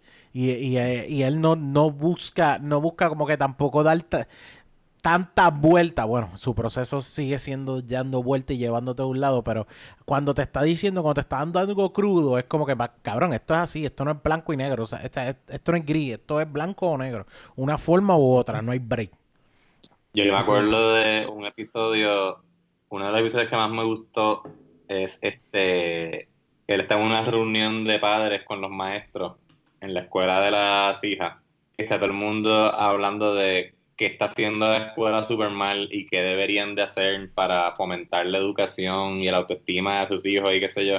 Y él interrumpe la reunión como que, mano, es que yo creo que están perdiendo de perspectiva que la escuela es una mierda. Como que ustedes se acuerdan de la escuela, ¿verdad? O sea, todos aquí fuimos a la escuela, ¿se acuerdan? La, la escuela, la escuela como que es una mierda, la escuela soquea. Cabrón. Como queriendo decir, como que mira, ustedes están queriendo arreglar un problema, o sea, quieren, quieren arreglar los problemas de la escuela cuando el problema es la escuela. Como que todos pasamos por esto, es un bad trip y whatever. Cabrón, así mismo él le dice a su, a la mamá de las nenas, una vez se reunieron en, un, en una cena y la mamá le, pa- porque la mamá le quería decir, mira, yo voy a cambiar las nenas a colegio privado porque es que este, está demasiado ya los problemas en la escuela pública. Y Luis le dice, ¿qué? Mis nenas no van para colegio privado si esa es la realidad. Ese Ellas están expuestas a lo que van a ver en el mundo real. So, tú no, lo sa- no las saques de la escuela. No, Yeah. las puedes- no, no, no, no las vas a encapsular en una burbuja falsa. Como que yo. Y yo sí. Y no sé si es el mismo episodio, pero eh, en un episodio donde la otra mamá le... Yo soy de colegio. Así. Mira que tú crees de... Exacto, cabrón. Yo, sí, sí, sí. Yo estaba pensando en eso, literal, Me como dio, que yo, me dio en una vena bien cabrón. Ajá, ya, mala mía. Pues que una de las mamás le dice, mira, este, que tú crees de la, la idea que tiene la administración de la escuela de poner unos televisores en la cafetería? Yo creo que eso está mal porque lo van a usar para este, fines de propaganda y qué sé yo, y bla, bla, bla. Y él le contesta como dos veces, como que tratando de argumentarle algo, y al final le dice, en verdad, bueno, en, en verdad no me importa. o sea, si, si- él le dice, si ponen televisores, si no ponen televisores, en los televisores ponen propaganda, como que en verdad, en, en verdad no, no quiero, no quiero engage con este eh, quote unquote problema, como que no, no, no me importa. Eso, yo me identifiqué tanto con eso, porque tú sabes, como que a veces uno lee las redes y piensa como que anda para el carajo, yo tengo que tomar una postura, y a veces más Sí. que no la tienes. A veces en verdad te da igual. No es como que obligado, no es, no, o sea, no es una obligación. Y, hay y eh, esta cuestión, eh, bueno, es la misma, la misma cuestión a veces política. Que la gente quiere que tú obligado le des una respuesta en este momento. Es como que yo no necesito. Y tampoco, tampoco me tengo que identificar de una manera específica. Si, si tuviésemos la. O si tuviésemos el mismo, el mismo aspecto con, con tomar decisiones de, de, de cuando uno dice, mira, yo hice esto porque sí. O sea, si tuviésemos esa misma idea de, de, de que Louis dice, pues cabrón, o sea, ya porque no me importa, porque se acabó. Para muchas, muchas de las cosas, yo creo que nos- se nos haría más fácil la ansiedad y, la, y las preocupaciones. Que es como que, pues cabrón, ya, se acabó, se, se joda. Así, esa fue la decisión que yo tomé, o no se va a hacer y no se va a hacer. Porque la realidad que te, te enseña, te enseña mucho de como que, cabrón, la- mm, pásate eso por el culo y sigue para adelante. Yo no voy a seguir haciéndome un 8 con esta mierda. Sí, sí, como que la vida jamás va a ser perfecta, por más que te, por más que lo trates, como que literal, eh, no te puedes pugilatear con, nada con- nunca sale como uno espera, nada. y no- sí, sí, no te puedes pugilatear, pugilatear con, con, con cuanta mierda hay, porque es que si no te vuelves loco. Literal, literal. Si, si, uno, si uno se mantiene como que. Si tú entras a algo eh, pensando, ah, esto va a ser así de esta manera y no te sale así y tú te quedas en ese, o sea, trancado en ese viaje de que, ¿por qué esto no fue así? ¿Por qué no fue como lo pensé? Porque like, uno se vuelve literal loco. Porque tú no tienes que aceptar las cosas como son. En verdad, it is what it is. Y, y aunque uno puede hacer un montón de cosas para influenciar el resultado de las cosas, tienes que al fin y al cabo aceptar cómo llegan. Porque si no te vas a torturar, torturar, porque, acho, yo sé que yo me he torturado bastante por, por cuestiones, por esas cuestiones que yo, de, de tener expectativas. De, de- de hecho, ahora, ahora mismo como estamos y lo que está pasando es, es un punto donde si lo que vas a hacer es torturarte y decir, diablo, el coronavirus me jodió todo, el coronavirus me jodió todo, esta, esta nueva vida me jodió todo, es como que, cabrón, pues no, no vas a lograr hacer nada. Porque... Sí, o tortu- te- te- te- o torturar. La idea de que, ah, cuando todo vuelva a la normalidad, cuando todo vuelva a la normalidad, como que loco, las Mm. cosas nunca son normales. no, no. Sí, Y no lo van a hacer, o sea, y no lo van a hacer. Yo, yo diría que no lo van a hacer porque también, también ahora, ahora mismo, y nos está pasando, creo que eh, yo no sé si ustedes tienen, pero tengo, o sea, como que siento que estoy, siento que estoy bien, bien gastado en cuestión de, de stand-up, de que me hace falta hacer stand-up porque siento como que ¿Tú has visto el meme, el meme de He-Man que sale como que durmiendo, eh, sale en la almohada, acostado en la cama y pregunta, ya lo, ¿y si se me olvidó cómo trabajar? sí, sí. Exacto, y se me olvidó cómo trabajar. Yo creo que se me olvidó cómo trabajar. Algo así que es como que él preguntándose. Yo creo que lo mismo, y si se me olvidó cómo hacer stand-up, cabrón. Yeah. Sí, se, se me olvidó cómo, cómo pararme a hacer a, a- frente a la gente. El meme, meme de He-Man que yo tengo es él, él en la cama diciendo, ¿y si vendo perico? Sí, sí. Ah, así, mi- así mismo está. El de muchas. Y si vendo perico, yo creo que si vendo, yo creo que dependiendo de la cantidad, los federales no se van a interesar en, en, en mis crímenes. Si me limito a cierta cantidad, yo creo que los locales no van a hacer un carajo. Hago un año choteo y bajo a dos meses. Bueno, por algo Anuel está en la calle, ¿no? Tú sabes. Oh. diablo. Sí, Diablo. es que el, De Cachi también. Mm, sí. Anuel y, Tekashi son chotas, por eso ellos este, colaboraron. Ellos tienen una canción juntos. Bueno, sí, es verdad.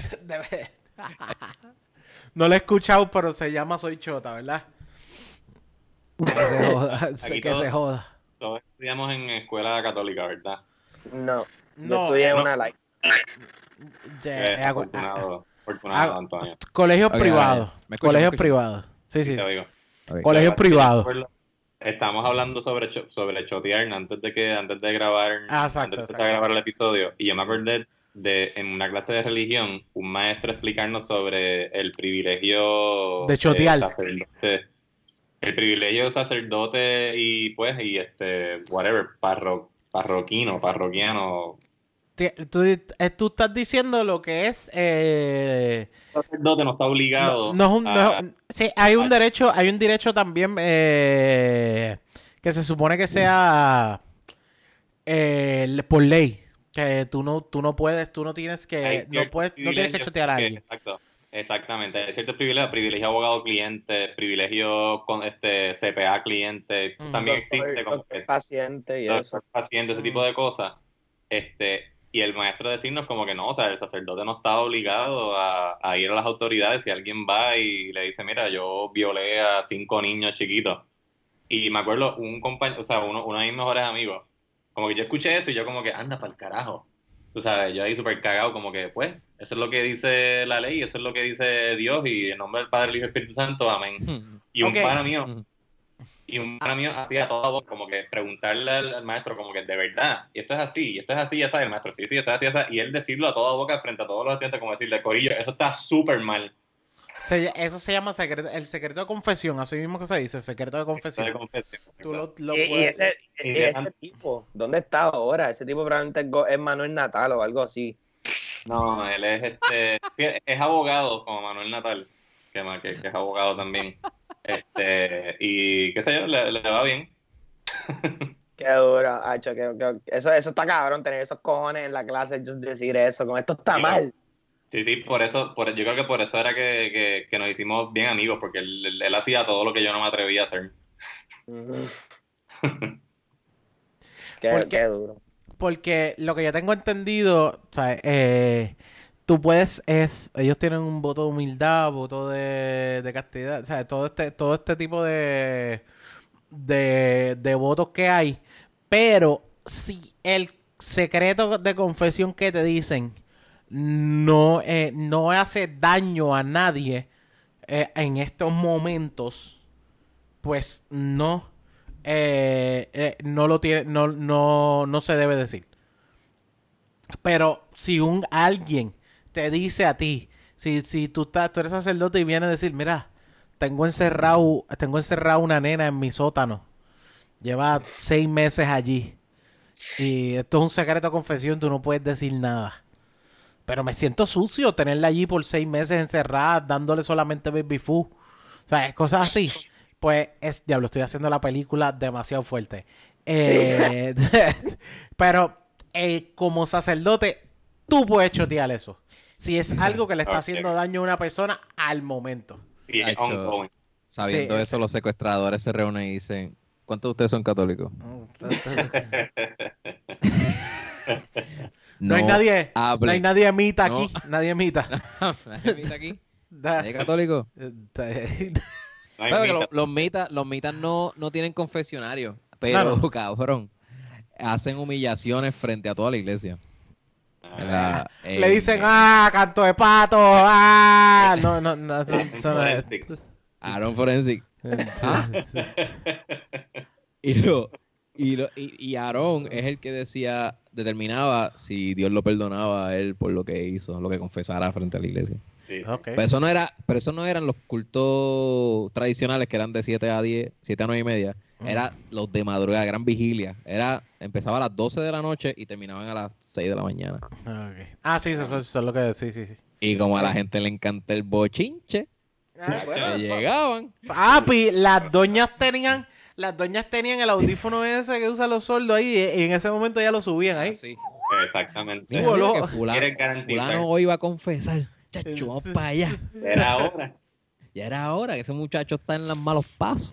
Ya era hora. Si ese chamaco yo lo veo allí con otros hombres. Me- Mira, Ahí mira, ya, la tipa eh, fuerte. confesionó, eh, dio una confesión frente a todo el mundo de que se le cayó una muestra de Costco y como que era se la dio a un cliente. Eso no se Ah. hace. Eso no se hace. Sí, pero... Cabrón. Maldita sea, maldita sea. Pero la, la realidad, la, la verdad de esto de, del... Como que me, me- me empecé, a, empecé a decir como que cosas que tú le dirías a un sacerdote, a un confesionario, como que bien inútiles, como que hacerle perder el tiempo.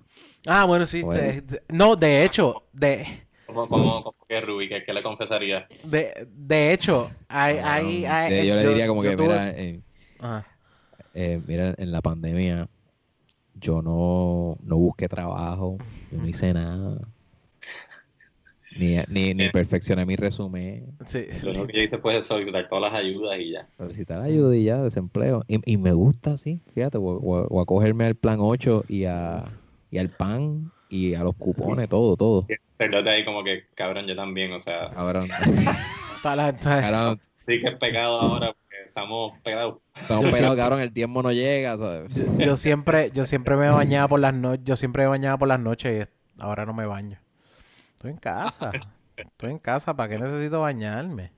Yo, yo, yo, yo al principio de la pandemia estaba, yo, yo adopté esa filosofía, Onyx, De- pero llega, llega, llega un punto que como que, que, o sea, tú no te bañas como que por un par de días y el olor de tus sobacos como que llega a tu nariz naturalmente, o sea, como que sin tú tener que hacer esto, solamente sube y llega y es como que, diablo, yo no quiero, yo no quiero llegar a este punto a cada Y rato. tú, tú lo que Y ju- ahora- y ahora tú- me estoy bañando regularmente. tú lo que juras es que tienes un tipo al lado tuyo que apesta y no eres tú. Tú como que, cabrón, ¿quién carajo apesta aquí? Como que tú dices como que, ¿quién, quién puñeta apesta aquí? ¿Quién es el cabrón que tiene una pesta en sí? Ah, soy Ah, yo no. mismo.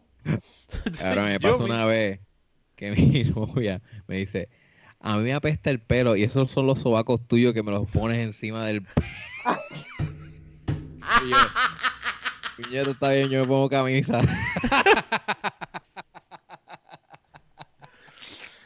Esos, esos abrazos así, esos abrazos así a mitad de noche. este, este. eh, eh, Pero tú te los afeitas, te lo tienes- yo, yo me los afeito para como que no tener tanto pelo y no tanto Ah, ¿de sudor. verdad? Ahora mismo, ahora mismo no, cabrón. Ahora Yo mismo, nunca, ahora mismo, cabrón, sí. yo nunca me he afeitado un sobaco. Nunca. Yo sí, yo sí, pero... Nunca, no, no, no, no. no. Yo medio vago. ¿Cuán Eso largos está están? boyugo, O sea, boyugo, llegaron a boyugo. un punto y, no, y pararon de crecer. Este, no, eso, eso se, eso se van cayendo solos. Diablo, ¿qué tú, pi- qué tú piensas? Que yo tengo unos dreadlocks lo- como Bajo, bajo, bajo, bajo lo que es el pelo, que lo que hace es Brave pues, debajo de los pensé que- sobacos. Que vas a tener exacto como que trenza en los sobacos. Sí, Wanda- eh, ¿cómo, se, ¿Cómo es que se llama esto? Eh, Cabrón, titito, puñeta. tang- eh, ja- eh, eh, ¿Cómo se llama esto? Eh, Rapunzel debajo de los sobacos. conocer. Uf. Cabrón, Titito tenía un chiste que Ah. él decía, el bicho mío es rasta, el bicho mío apesta, este, tiene Drex y qué sé yo, dijo algo, dijo otra cosa ahí bien cabrona, Mm. porque decepciona a las mujeres, qué sé yo, algo así, no sé, qué Y cuando cabrón. más lo necesitan, no hace nada porque está súper arrebatado. Un vago, un vago.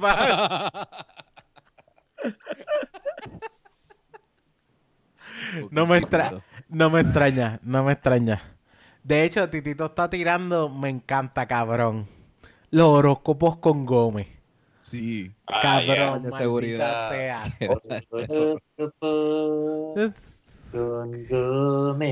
Y está cabrón porque es como si él lo grabara en el momento de break de ese guardia de seguridad. Qué de puta. Ahora y el Pastor Sánchez, a todo el mundo eh, eh, eh, que nos escucha, vayan a YouTube y vean el Pastor Sánchez. Eso es una sátira de, Cabrón. de lo que es la religión y, eh, y este es el, chi- el chiste que tú lo ves y tú dices, este cabrón está haciendo un estudio bíblico. En la jodienda está, bueno haciendo un estudio bíblico. Y, y sí está, sí, sí, está sacando O todo sea, de la Biblia. Está cabrón. Él cita la Biblia directamente Así es. y me encanta porque si tú si tú este, ¿verdad? Por un segundo haces el ejercicio de eliminar todas las cosas malas de la iglesia, en verdad la Biblia es bastante entretenida de leer porque pasan unas cosas que tú dices Ah, no, no. La, la Biblia no deja, no deja de ser un, una, ¿sabes? Un- una lectura entretenida. Es un good Ah, no. es, es- Sí. es un bestseller. Sí, sí, sí, sí. Y Que a veces- cuadra- Mm. Ah. Da, dale, dale, dale. ¿Qué ibas a decir? Por titito me entenderé que Lot, para poder, este, ¿cómo se dice? Pues Lot salió de Sodoma y Gomorra, eliminó un cojón de gente. So, para poder perpetuar la raza, él, eh, Lot se tiró a sus hijas. A sus hijas, exacto. Para hijas se.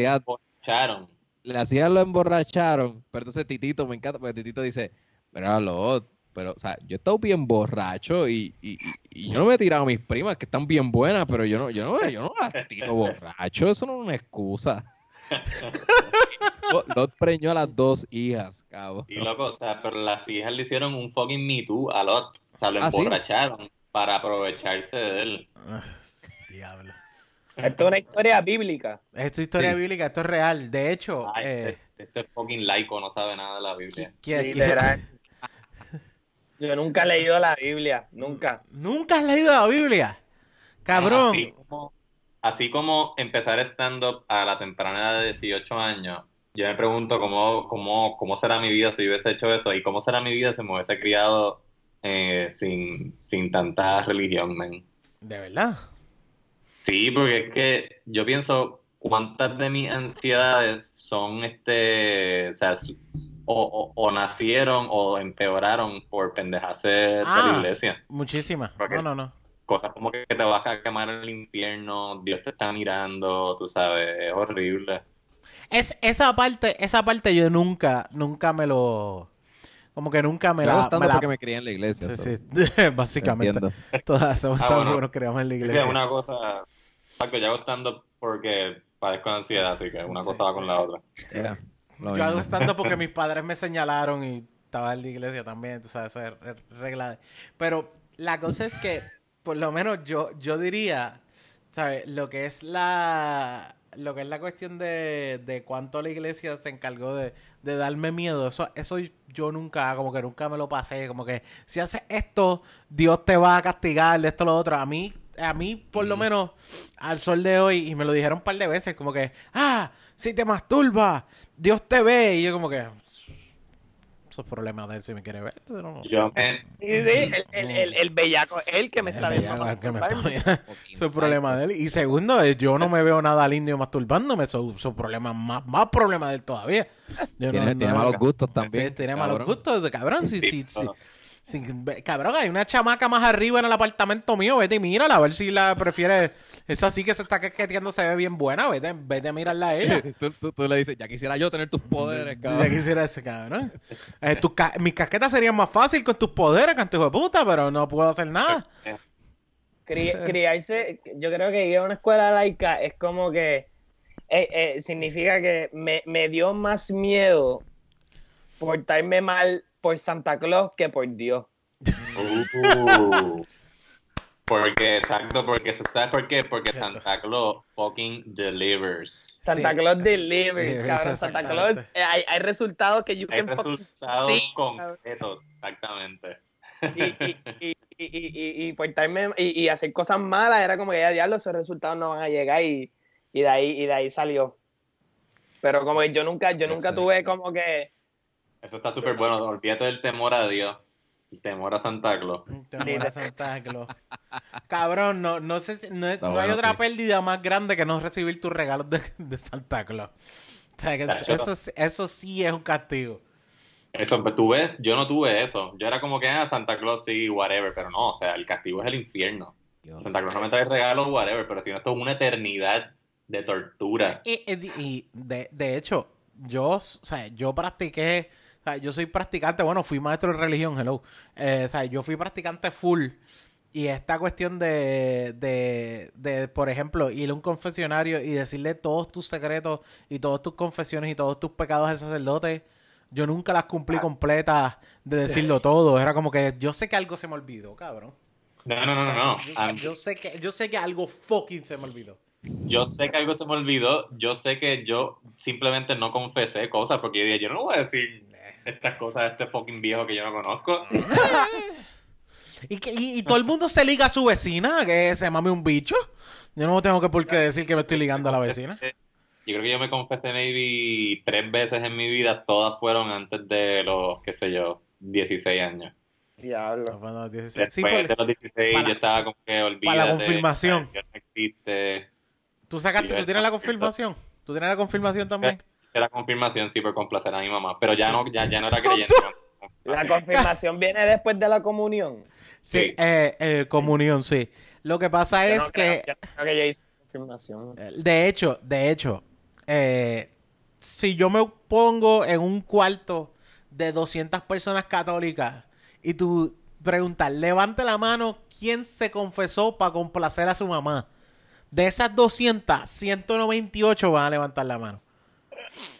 Sí, loco. O Dos sea, fue, por, dos fue porque no sabían lo que hacían. Los otros dos es porque no sabían lo que hacían. Así es fácil. sí, o sea, pero todavía, todavía hoy día, si mi mamá me pidiera como que, mira, acompáñame a la iglesia, yo, yo, yo voy con ella. Por complacerla a ella. Ah, Eh, y- diablo. Si es el jangueo con ella. Sí, sí, o sea, si es por compartir con mi mamá, y como que sí, seguro, dale, vamos. No, yo le digo a mi mamá, tú estás loca.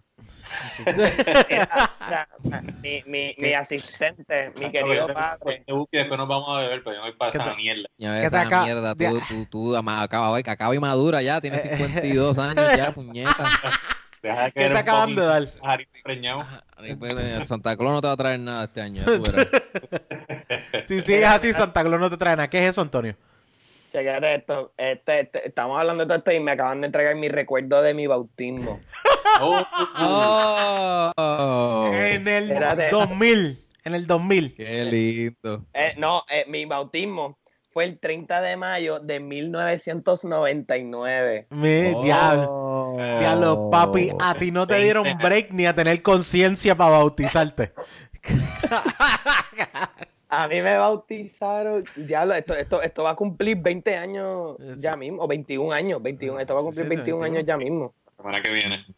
¿Y el 30? Qué cosa cabrona, qué cosa cabrona. Pues mira, viste, a mí me bautizaron en el siglo XX, ¿ok? Yeah. Esto cuenta. Esto el cuenta. último. Esto cuenta.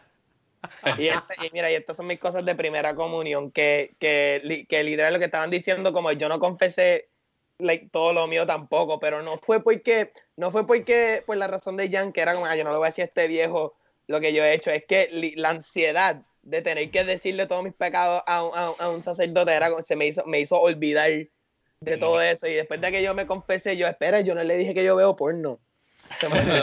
Déjame hacer la fila de nuevo y esperar para que me confiese otra vez. bien pendejas. Tú dices, yo me colé en la cafetería. Sí. Yo dije, yo dije, yo dije, yo me men- yo he mentido, yo he robado un Hot Wheel. Sí, yo me acuerdo haberle dicho que yo soy un malcriado con mi. Como- Le dije estúpida, le dije estúpida a mi ma- le dije estúpida a mi hermana.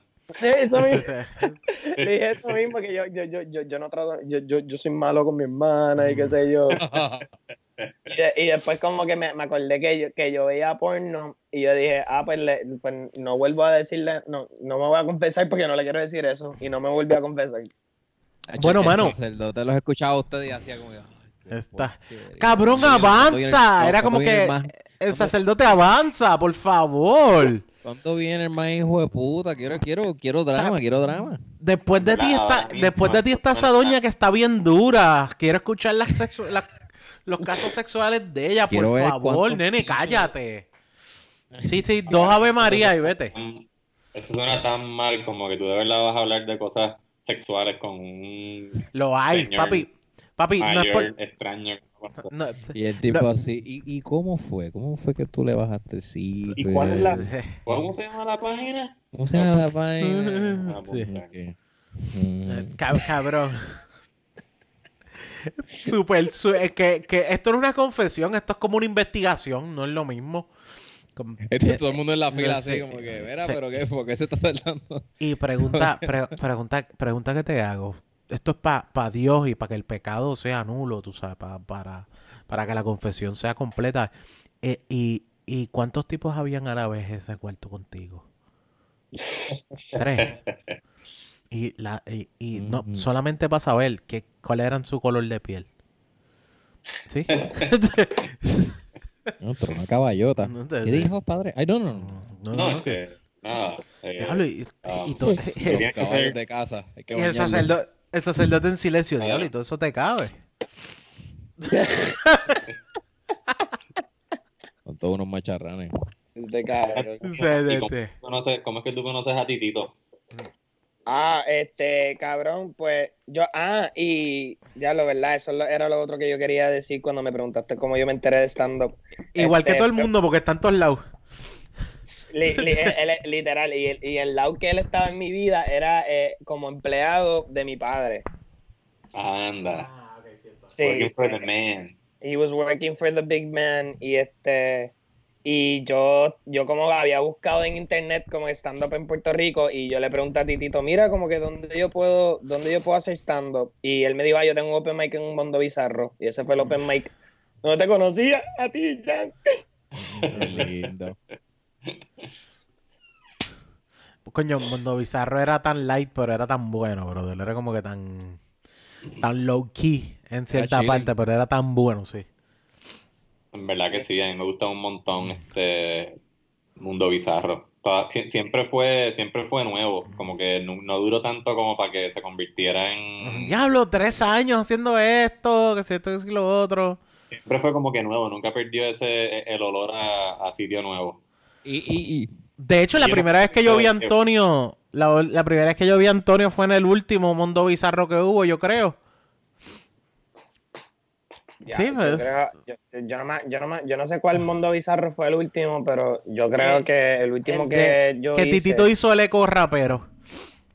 puede ser es que, es que Titito hace corra pero como que fucking Todo el tiempo. eso, como que este- Y, y, pero como que yo creo que era, yo creo que el último mundo bizarro que hice fue uno que no fue de Titito ni fue de Cristina Carradero, que, de, de que estaba haciendo unos open mics de poesía, comedia, música. Ok. O era, o- y, y Oscar Navarro estaba como que en el booth del DJ, sentado ahí. Ok. Ok. Sí, yo me acuerdo de, ese, de esos open mics. eh, me acuerdo que me acuerdo que no me fue. O sea, yo iba allí como que a tratar cosas nuevas, nuevas, nuevas. Que y siempre me iba como que medio bastante mal. Pero me acuerdo que un chiste que yo hago sobre suicidarse precisamente, Oscar me dio como que el, el, él escuchó el comienzo de ese chiste allí como que y me dio eh, gracias a Oscar, ese chiste se convirtió en un beat completo, como que me dio, mira, ¿por qué no le añades esto y lo dices así y esto y lo otro? Y yo como que, ah, coño. Y después ese beat siempre ha partido después de eso. Wow. Ya. Eh, eh, eh, eh, nadie sabe de violación como Oscar Navarro. Tú sabes cómo es. Era, era suicidio. No, no dio la... Ah, ok, estaba pensando en, mis- en mis cosas. Está bien, pichea. Entonces. Nadie sabe de querer morirse como Oscar Navarro. Ah, exacto, exacto, exacto. Sí, sí, sí. Escuché, escuché, mal, escuché mal. Pero el sacerdote diría que es lo mismo, sigue. Completamente. Mira, Sí, pecado es pecado, pensarlo o hacerlo. Cabrón, borracho. ah, estás borracho, estás borracho. Está bien, Eh. Eh, Yo así. oye, Antonio, yo te iba a preguntar, ¿ustedes tenían otras ideas ahí en el tintero antes de que cayera toda esta mierda del COVID? ¿Ustedes tenían Sí, show? Ajá. Teníamos show, teníamos Pablo, Jay, George y yo teníamos un show que se llama, se iba ya- se llamaba Colonial Comedy y, Ah, ¿verdad? y íbamos a seguir, ajá, Pablo y yo en español y George J en inglés y, y queríamos llevarlo para Rincón, queríamos ya hacerlo en, en el Barbero, en la Loíza. Este, teníamos un par de lugares que teníamos en mente. Teníamos, teníamos un, eh, el negocio de un pana de nosotros, Morena, lo íbamos a hacer ahí.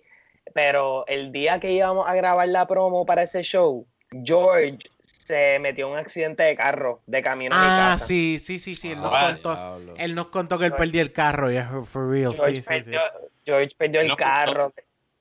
¿Qué qué? Él nos contó eso en el podcast. Bueno, él nos dijo que estaba a pie, que perdió su carro en un accidente.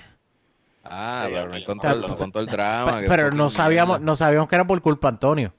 O sea, no sabía, eso, eso, eso, eso- eso- Era- eso- eso no lo sabíamos. Me sentía bien culpable. Este, porque. Sí, esto, esto, esto no es tuyo. Me sentía bien culpable porque era de camino a mi casa. Era, era de camino a mi casa. Sí, y- uno se siente como mierda porque es culpa de, es co- Es- como que es para sí, donde que uno. literal, como que si él nunca hubiese tenido que ir a mi casa, él estuviese, no estuviese a pie. Y, y este, pues teníamos eso. eh, Pablo, Jay y yo, eh, junto a los genios jóvenes de comedia épica PR, estábamos, eh, estábamos tratando de, de- de hacer un, una- un cortometraje. Y lo, te- estábamos escribiendo el guion, lo teníamos ya casi terminado y después pasó todo esto y no lo hemos metido. Qué mierda, chico. Sí, mano, teníamos un par de cositas chulas como que de camino y, y, se, y el fucking COVID. Pero cuando todo vuelva a la normalidad, No vamos a hacer ese venir show ya. Más fuertes que nunca. Vamos a Pues hacer ese, vamos a hacer ese show. speech, ¿verdad? Y es como que no, este show es una mierda igual que el otro, cabrón. ¿Qué carajo tú hablas? Cabrón, Vamos a hacer ese show. a la normalidad, entre comillas, yo voy a hacer mis mismos cinco minutos de material. No voy a tener nada nuevo. O sea, Y a mí no me gusta cambiar. Yo quiero que las cosas estén normales. Pero, pero es que tuviste tiempo. Pero, mi pero- mismo pero- fucking set de todas las veces lo voy a hacer. Y con, y con- Rubén, y con Rubén, una la pandemia no satisfacción. es igual para todo el mundo. Si yo no escribí durante esta pandemia, eso no tiene nada de malo, ¿ok? Mis emociones durante esta catástrofe mundial son bien Mm. peculiares y no son Bueno. para estar escribiendo chistecitos. yo, no, yo no estoy pa' chistes ahora. No, yo no he escrito un carajo. Yo, bueno, en Twitter he escrito unas mierdas ahí, pero Sí, exacto. Yo- yo- es what it is. Y yo no tiene ni que ver con la pandemia. eh, escribí y sí hice un chiste que Mm. este, está, lo hice en Comedy Pips. Eric, Titito y Cristina Sánchez me llamaron eh, ayer o el jueves.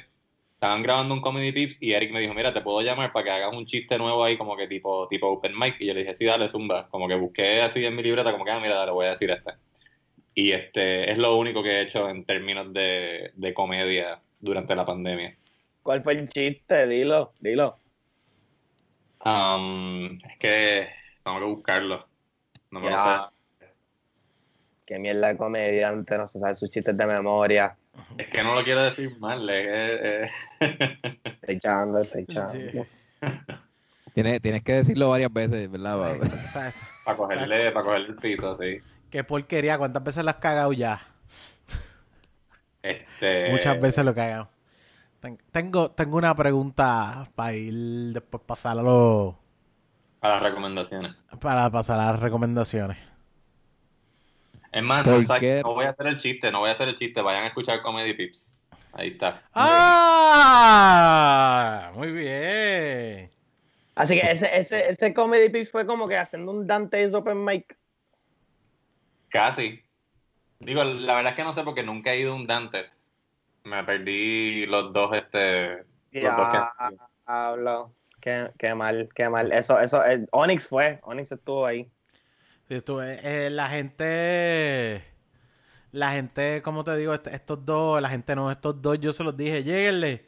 Mano, es que, es que de verdad estaba, estaba, esa Cabrón, noche, el primero habían No, que- 600 comediantes. sí, sí. Yo, yo iba a yo iba ahí como a las 7 de la mañana. Levante la mano, ¿cuántos se van a, a trepar? Tuc, tuc, tuc, tuc, tuc, tuc, tuc, tuc. Cacho, Yo vi esa lista de Messenger y dije, pero es que Mm. Sí, este, para los que no es sepan, minuto, cabrón. Dante's Open Mic es un open mic súper exclusivo, es por invitación nada más.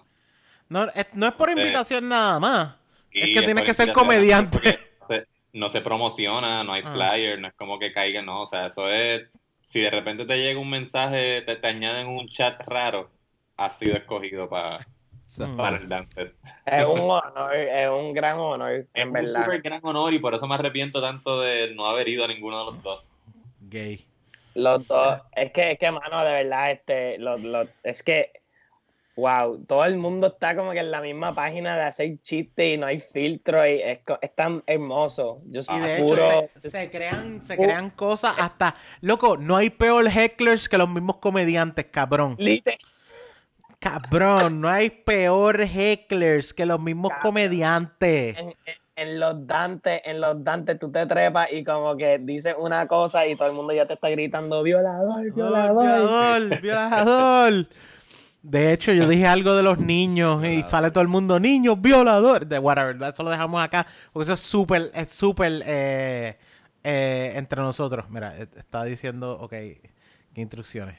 Entonces lo coges, lo metes dentro. Está, está explicando. Hay, hay- hay cosas, hay cosas pasando donde tú estás, O sea, Antonio. Anto- Antonio Eh, está explicando que- dónde. Antonio dijo que es su hermanita, pero es una niña que él tiene secuestrada en la casa. Que no se lo puede confesar al sacerdote porque lo tiro al medio. Mira, eh, es que no, eh, la pregunta era que lo, lo estaba pensando en esta semana, ¿qué no vas a extrañar ni pa'l carajo de esta cuarentena? ¿Qué no vas a extrañar? Uh, es una buena pregunta. O sea, es que, que es- Ya. esto, dice, esto no lo voy a volver a pasar, esto nunca lo voy a extrañar de nuevo. Chicos, digo, ¿puedo, puedo, puedo empezar yo o tiene que empezar Antonio? Sí, Jan, dale. No, que- no, y tú siempre, cabrón. ya, Dale, ya, ya. dale. Antonio Ya, tiene una idea, pero cágate en tu madre. dé la Puedo, colarme, este, puedo... No, ya te eh, colaste, puedo- cabrón. Ya te colaste. Sí, ya, ya, Puedo- zumba eso. Ahí, dilo, Sí. dale. ¿Puedo Cabrón. interrumpir al invitado? Sí, sí, sí. Ay, Dios Ay, no puedo.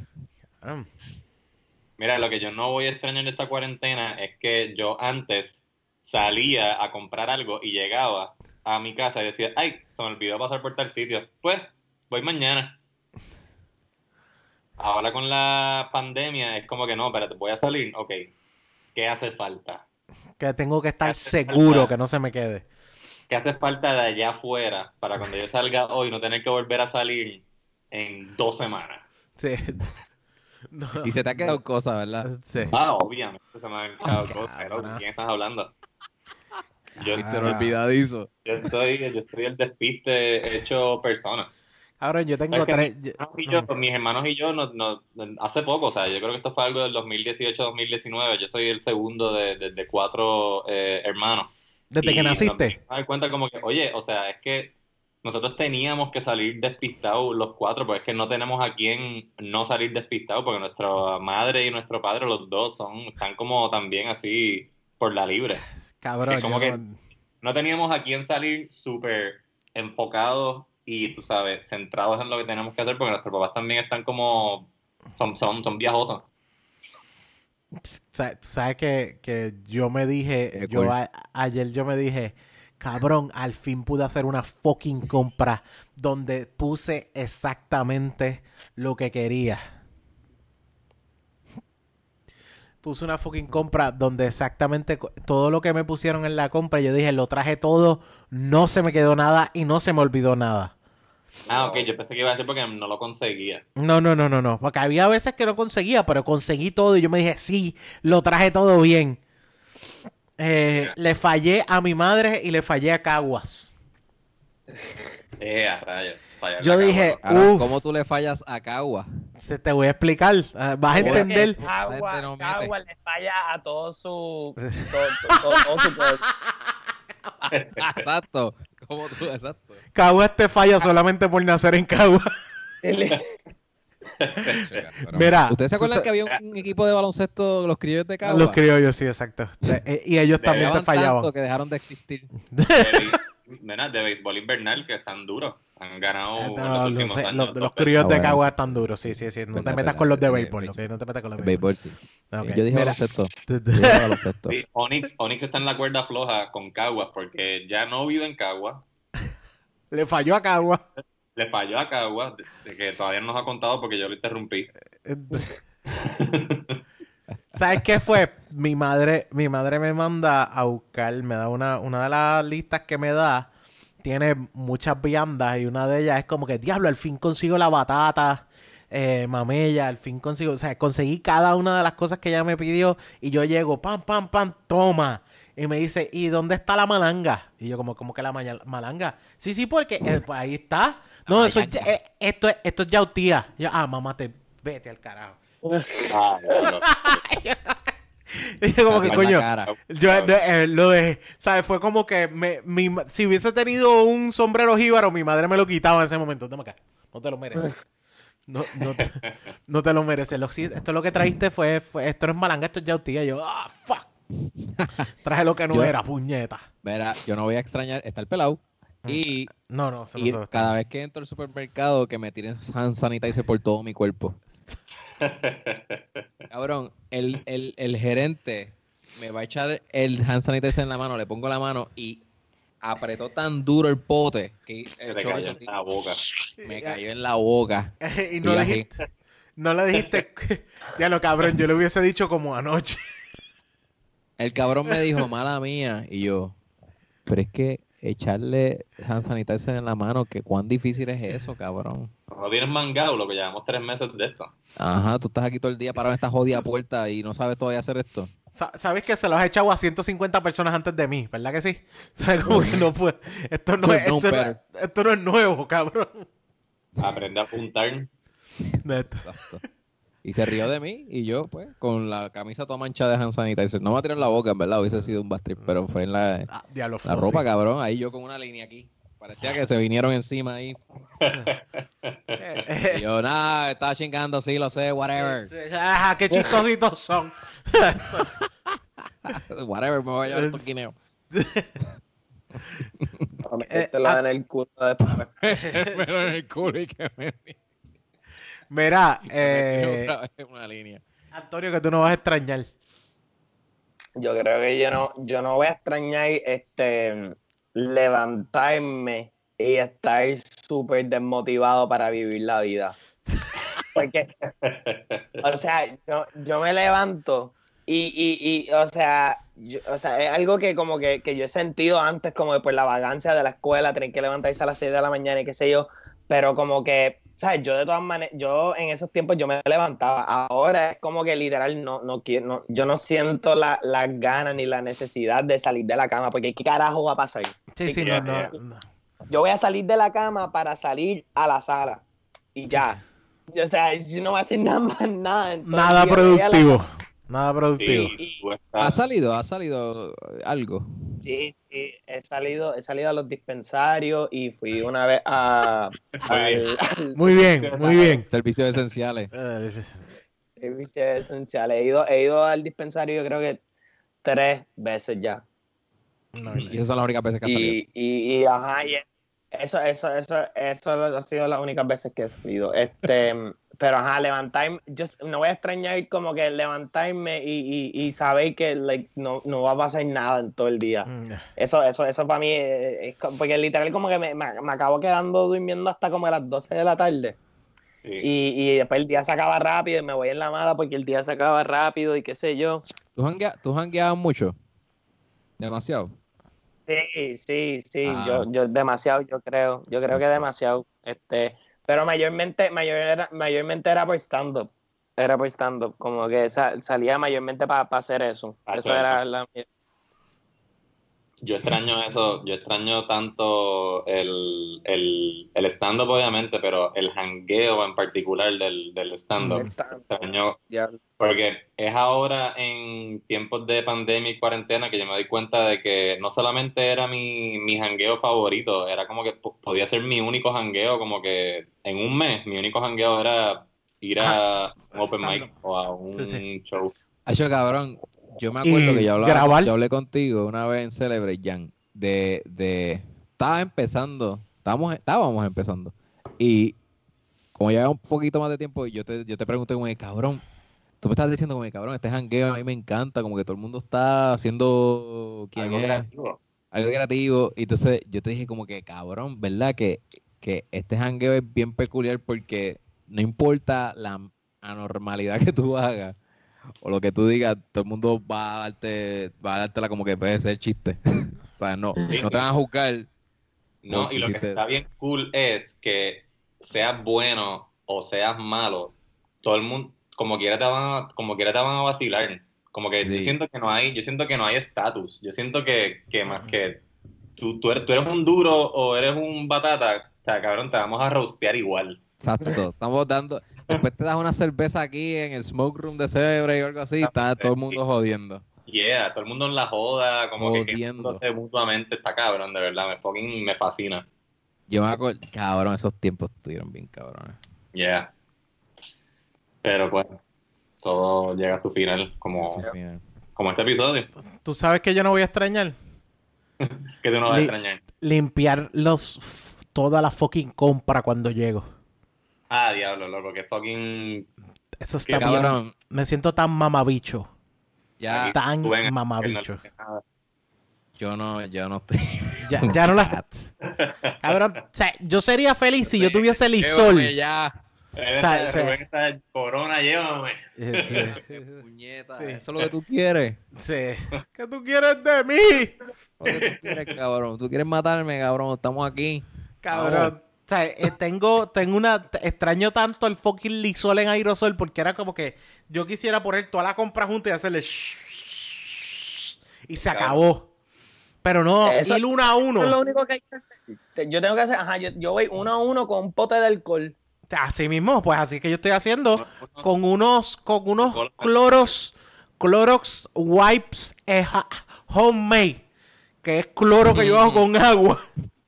que me creo que eso funciona y voy uno a uno como que maldita sea, odio eso. Y tú, en mi, Es lo y, mi novia me dice, estás como de mal humor siempre haciendo esto. Pu- puñeta, si esta mierda saca por el techo. Esto no es un No hobby. hay, o sea, no hay manera de hacerlo de buen humor, yo lo confirmé. No, no hay Yo- forma. No hay De hecho, forma. compra tres veces, o sea, tres compras, tres compras grandes, tú sabes, de, o sea, Ujú. de, de, de- De, de, de durar dos semanas antes de de salir. durar dos semanas por lo menos. Y, o sea, desinfectar todo eso es, tú sabes, como que dame la fucking culo. o trago ahora ya. Sí, sí, sí. literal. Literal. Yo, Eh, a veces he pensado dejarlo ahí que se muera el coronavirus solo por tres Sí, días. déjame no, déjame no comer tres días. Déjame no comer nada en tres días y que el coronavirus se, se muera solo. Expira. sola, así no lo toco. Te ibas a decir, yo- Antonio. yo, yo, yo, yo- la primera compra que hicimos, yo no, yo no la desinfecté. Nadie sabía. Eh, Nadie sabía que había que yo la- hacer eso. O sea, yo se sabía, se sabía, Onyx, es que yo dije, y es que yo no quería hacerlo. Porque yo, yo dije, yo no quiero fucking pasar por este proceso, fuck it. Y fue, y fue un riesgo bien cabrón. Pero mira, estoy aquí todavía. Y de- pero like, yo viví con una ansiedad tan y tan bellaca por dos semanas. O sea, yo viviendo por dos semanas como que anda para el carajo, tengo el corona, tengo el corona, tengo el Eh, corona. aquí- Probablemente aquí todavía fue- en aquí la fue. bolsa de las papitas que compramos, tengo corona, tengo corona. O sea, una cosa bien fea. Cabrón, eh, tampoco voy a extrañar sentir dolor de garganta y decir, ok, aquí fue. Ya me fui. Sí, Me sí. fui. Se, aca- se acabó, gente. Adiós. Adiós, ya, mismo, corillo. ya mismo le tengo que enviar el texto a Jan y a Ruby de que no creo que duremos más de dos episodios más. Aquí. Bueno, este, es el este episodio. Gracias por. Episodio de despedida. O sea, no, diablo, pero gente, Del de verdad. mundo. eh, hablando en serio, cuídense, puñeta, maldita sea. De verdad que sí. ¿Alguna recomendación? Cuídense. Eso es lo ¿Alguna recomendación? Es que vean el especial de stand-up de Mark Norman. Brutal. Llama Papi, lo tienes en la mente desde que empezamos a grabar. How to Lunch Está de Mark Norman. brutal. Está en YouTube gratis. Eh, Mark Norman es, para mi gusto, uno de los mejores escritores de chistes que hay activo hoy día. Es humor ¿Cómo te digo? Yo no sé, yo no sé nada, yo no sé mucho sobre, sobre este, sobre Star Woke y esa, y esas cosas, ¿verdad? Porque pues soy un güey novito. Pero lo, A lo que voy es que el humor de Mark Norman me gusta porque él mismo lo dijo, lo dijo en el podcast de, de Ruby, ¿cómo se llama el podcast del judío? Al que es annoying, este Ah, Glassman, Rick, Rick Rick Glassman. Glassman, take your shoes off. Take Your Shoes Off es un podcast de este comediante que se llama Rick Glassman, donde Mark Norman estuvo, estuvieron y hablaron en profundidad sobre comedia, sobre escribir chistes, bien bueno, se lo, se lo recomiendo, donde Mark Norman y Rick Glassman llegan a la conclusión de que el humor de Mark Norman es matemática. Son ecuaciones, son como que esto va aquí, esto va acá, por lo tanto el punchline es este. No hay ideología detrás de lo, de lo, del humor, es como que esto, o sea, este humor funciona porque son cosas de verdad que están pasando y uno más uno es dos, así que este, esta premisa más este punchline es igual a risa. Eso es lo que a mí me encanta del humor de Mark Norman. Cabrón, mejor no lo pudiste haber explicado, porque en ese tema que estaban hablando era por qué la gente se ofende si al fin y al cabo lo que estamos haciendo es una ecuación matemática. Sí. Exacto. No es un fin de ofender a nadie. No importa el tema, la ecuación uno más uno va a dar dos. El ejemplo que usan es chiste que dice, Norman, sobre Norman dice eso. ¿Quién? Que Norman, Mark Norman en el especial dice eso mismo. Como Ah. que, don't get offended, these are just jokes. Remember jokes. Sí, sí. Pues en, la- en el podcast con Rick Glassman, Take Your Shoes se lo recomiendo, de verdad, está Sí. súper súper bueno. Él, este, el ejemplo que usan es en un chiste que Mark tiene sobre este, los school shootings. Que él dice, mira, o sea, yo no estoy a favor de los school shootings, o sea, por favor, ¿quién- o sea, ¿cómo carajo yo voy a estar a favor de los school shootings? Pero es algo que está pasando, ¿verdad? Y en los school shootings se tienen estas características, pues yo uso el tema de school shootings y las características del school shootings y esta combinación produce risa. Y no me puedes decir que no produce risa porque yo estoy todas las noches en una tarima diciendo estas cosas y la gente se ríe, como que, ¿sabes? No me venga a decir que objetivamente estoy mal, porque esto produce risa, o sea, no me lo vas a, no me lo puedes cuestionar. Ujú. That's right. Yeah, Mark Ese- Norman ese- de verdad que es un freaking genio. Esa es la cultura que hace falta aquí en Puerto Rico. Yo lo he dicho varias veces en este podcast, pero cuando yo fui a Nueva York, que fui al Comedy Cellar, a Flat, Fat Black Pussycat, del Comedy ¿Ah? Cellar, y todo el mundo estaba riéndose, no importa lo que dijeran los comediantes, y decía, wow, cabrón, la gente aquí no está juzgando a los comediantes, están embracing de que pues todo lo que diga el cabrón que está en tarima es un chiste, es un fucking chiste. Y yo dije, wow, en Puerto Rico to- todavía no es así. Puerto Rico todavía es como que, bueno, vamos a ver de qué van a hablar aquí. ¿De dónde me voy a ofender? De- En Puerto Rico, en Puerto Rico es como que dale, a ver si me impresiona, pero si- como que en Nueva York es como que ya, ya lo sí, esta gente me va a impresionar.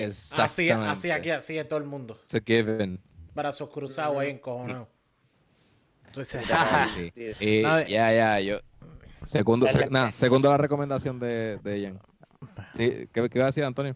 No, que yo quería recomendar un especial de stand-up también que se llama eh, The America is the Greatest Country in the United States por Judah Friedlander. Judah bueno. Friedlander. Súper no lo he bueno. visto. No lo he visto, no lo he visto. Súper buenísimo. Este tipo, este tipo fue actor y escritor en 30 Rock. Eh, y además de eso, pues hace stand-up. Y ese fue como que el- yo creo, yo no sé si es el, el, el primero y el único especial que él tiene, pero yo no he visto ningún otro. Pero es, es, un, es un especial de una hora y media de, de una compilación de noches en el Comedy Cellar.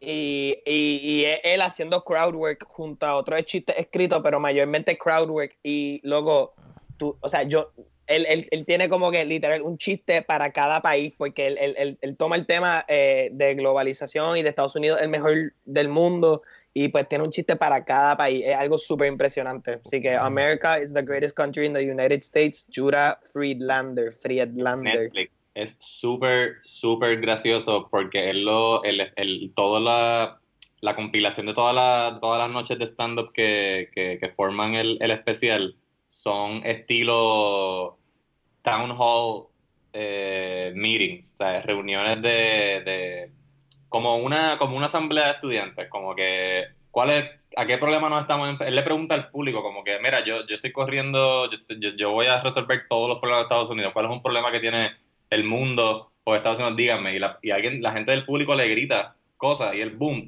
zumba con un chiste sobre ese tema súper cabrón. Improvisado, cabrón. Al- Ya. el- Pero también sí, o sea, de Tiene su fórmula, tiene su fórmula. Exacto, sí. Mm, ok. Sí, sí, el, bueno, tipo, el tipo le mete bien cabrón.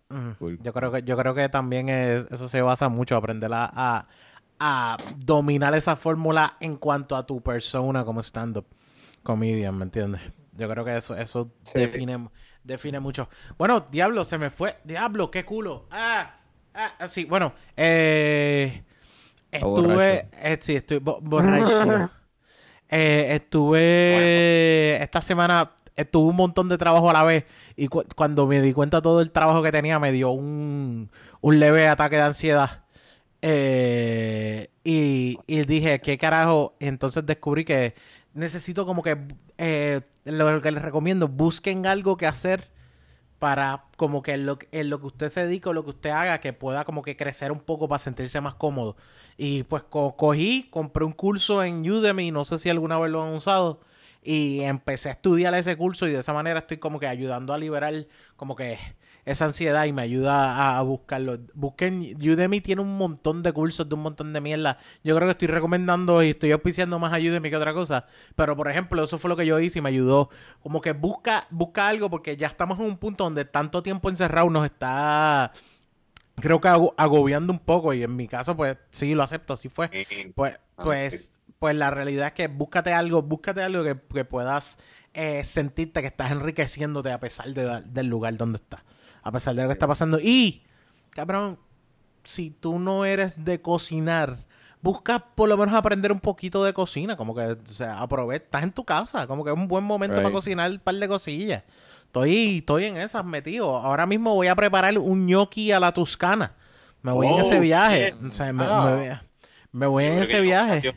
Cuarentena y voy a ir para tu casa ahora mismo. Va a llegar a la casa. O sea, lo que pasa es que la cantidad que tengo es para dos personas, Jan, te la lambiste. Eh, eh, pero l- búscate, búscate, búscate algo como que aprovechen y cocinen. Y si eres un hombre o una mujer cualquiera y no sabes cocinar, ¿sabes? No era como que y tú dices, ah, yo no soy de cocinar. aliens. Sí, sí, es como que no sabes cocinar, pues cabrón, ¿sabes? Mm, eh, aprende. Oh, pero es que yo no cocino, cabrón. Búscate forma de aprender porque eh, eh, no es, eh, se llama sobrevivir. Así de fácil. Sobrevivir. Nadie le gusta fregar, nadie le gusta limpiar después de eso. I know, pero como quiera, sobrevivir es parte de. Yep. Bueno, ¿dónde nos pueden seguir? Recuerden que nos pueden seguir en todas las redes como The Birra Lounge. En todas las redes no, estoy borracho también. Borracho. Borracho. Ratio, saludos molecular. Eh, Nos pueden seguir en Facebook como The Birra Lounge, en Instagram como The Birra Lounge y en Twitter como Birra Lounge. A mí me pueden seguir en todas las redes como Jan Chan Chan, G-I-A-N Chan Chan. Y acuérdense del Patreon. Estamos subiendo contenido todas las semanas de cuarentena al Patreon. A mí me pueden seguir en Instagram como arroba Rubén underscore Ahmed, en Twitter como Rob underscore Tower, fuck Facebook in the face. Y quiero anunciar que en Instagram voy a subir esta semana, ya subió, en un episodio tam- de- de- con Carlos Ya cabrón, le están metiendo bien hijo de puta con eso, de verdad. de Está muy cabrón. eh, los narradores, todavía no tenemos nombre, qué sé yo, los narradores, los narradores, los narradores. Hermano, no se pierdan esa pendeja. Bien gracioso. Lo grabamos hoy sábado, lo grabamos anoche. So, ya para cuando suba este episodio pueden ir a mi Instagram o al de Carlos Carlos Ang- Carlos Fic eh, y ver, ver- ver- ese Carlos. episodio. Ya. Ok, ok, diablo, bueno, de verdad estoy, estoy, me encantan y me gusta, me gusta el jueguito que tienen que de repente, pues me encantó el de, el de las Olimpiadas que de repente sale eh, el, no, no quiero ni chotearlo, Dilo, dilo, eh, dilo. sí, sí, el- lo de Walenda que tú te quedas como que más mate un bicho. No, eso fue, eso fue, co- Ese eh, la, fue. la pelea de Carlitos Colón que se interrumpió. Ah, la de Carlitos Colón, entonces la de las Olimpiadas fue el de baloncesto, la pela que cogió. Sí. Estamos aburridos porque Sí, está- coge- Puerto Rico es un papelón. que la de pela. Cabrón, en este que en este que hicimos anoche es la, la última pelea de Mike Tyson en donde Tupac tuvo la pelea en el lobby después de, Ah, esa, de esa pelea. Ah, ok. Ok, No, diablo. pues, el- De una vez están tirando unos flashbacks cabrones, loco. Tupac Shakur. Eh, ¿dónde- Le Walenda no lo. Bueno, véanlo, véanlo. Que no lo quiero Eh, chatear. Pero no quiero- no quiero parte chatear nada eh, Mira, eh, a mí me consiguen arroba Onyx Ortiz, en Facebook Onyx Ortiz y en Twitter eh, Mr. Birra Lounge, diablo. Chillé como bien cabrón. Eh, Antonio, ¿dónde te consiguen? Tú que eres un hombre... Me encantan los videos que haces con Pablo, me encantan todas esas mierdas, loco. Y de verdad la- el, el- la cortometraje está muy cabrón. ¿Dónde te consiguen, pa? Este, me pueden conseguir en MySpace eh, bajo Antonio José Hernández. Ok. Eh, me pueden seguir en, en Instagram eh, como Antonio José 8. Y, pero yo no posteo casi nada en Instagram, así que si, quieren- si quieren verme como que activo en una red social, pues denme un follow en Twitter. Yo soy RIP, eh, guion bajo Antonio, y ahí, y ahí me pueden buscar. Rip Antonio. Ok, ok, ok. ok. RIP Antonio. Mano, me encanta tu MySpace. Tiene mucho glitter todavía. Keep it traditional. Sí, sí, Gracias. Gracias. Por eso te voy a añadir a mi top 8. Gracias. Mi- maldita sea la gente que le quitó el glitter a su MySpace. Qué puercos son. Qué brutos. Este. Mira, eh, eh, bueno, ya de verdad, Antonio, puñeta, gracias un millón por estar con nosotros. De verdad, Gracias. muy buena Nene, conversación. Me, me levanté tarde, perdón, media hora tarde. No, no, pero... tranquilo, papi, tranquilo que esto se dio muy bueno, estuvo excelente, brother. De Ay, yo la verdad, pasé súper de verdad. Y la pasamos I- muy bien. so. Ya, igual, Ma- igual acá. Está cabrón. Eh, espérate. Eh, 375. 375 más 150. ¿Cuánto es? Espérate. Dios mío. Mira, para eso tenemos esta cosita maravillosa. ¿Cu- ¿Cuánto es? Pero súmalo. Más 150. Sí. Espérate, 21. tres- Sí, 525. Por el culo te la hinco. Muchísimas gracias por estar con nosotros, Antonio. Muchísimas gracias por este episodio. Así que. ¿De qué Y- pueblo es Onyx? Ah, la gente cagua. Cagua en la casa. Acaba en la casa. Jan, se me tra- Ah, ya se trancó Jan. Jan. Jan le, Jan- a Jan le dio un ataque Sí, epiléptico. ay. y, y que la birra los, Los acompañe. Diablo. Jan, ¿estás ahí? Jan, Eh, ¿estás ahí? ¿Estás Oh, ahí? ¿No te Jan. has ido? Sí. Claro, por lo menos fue ahora lo último.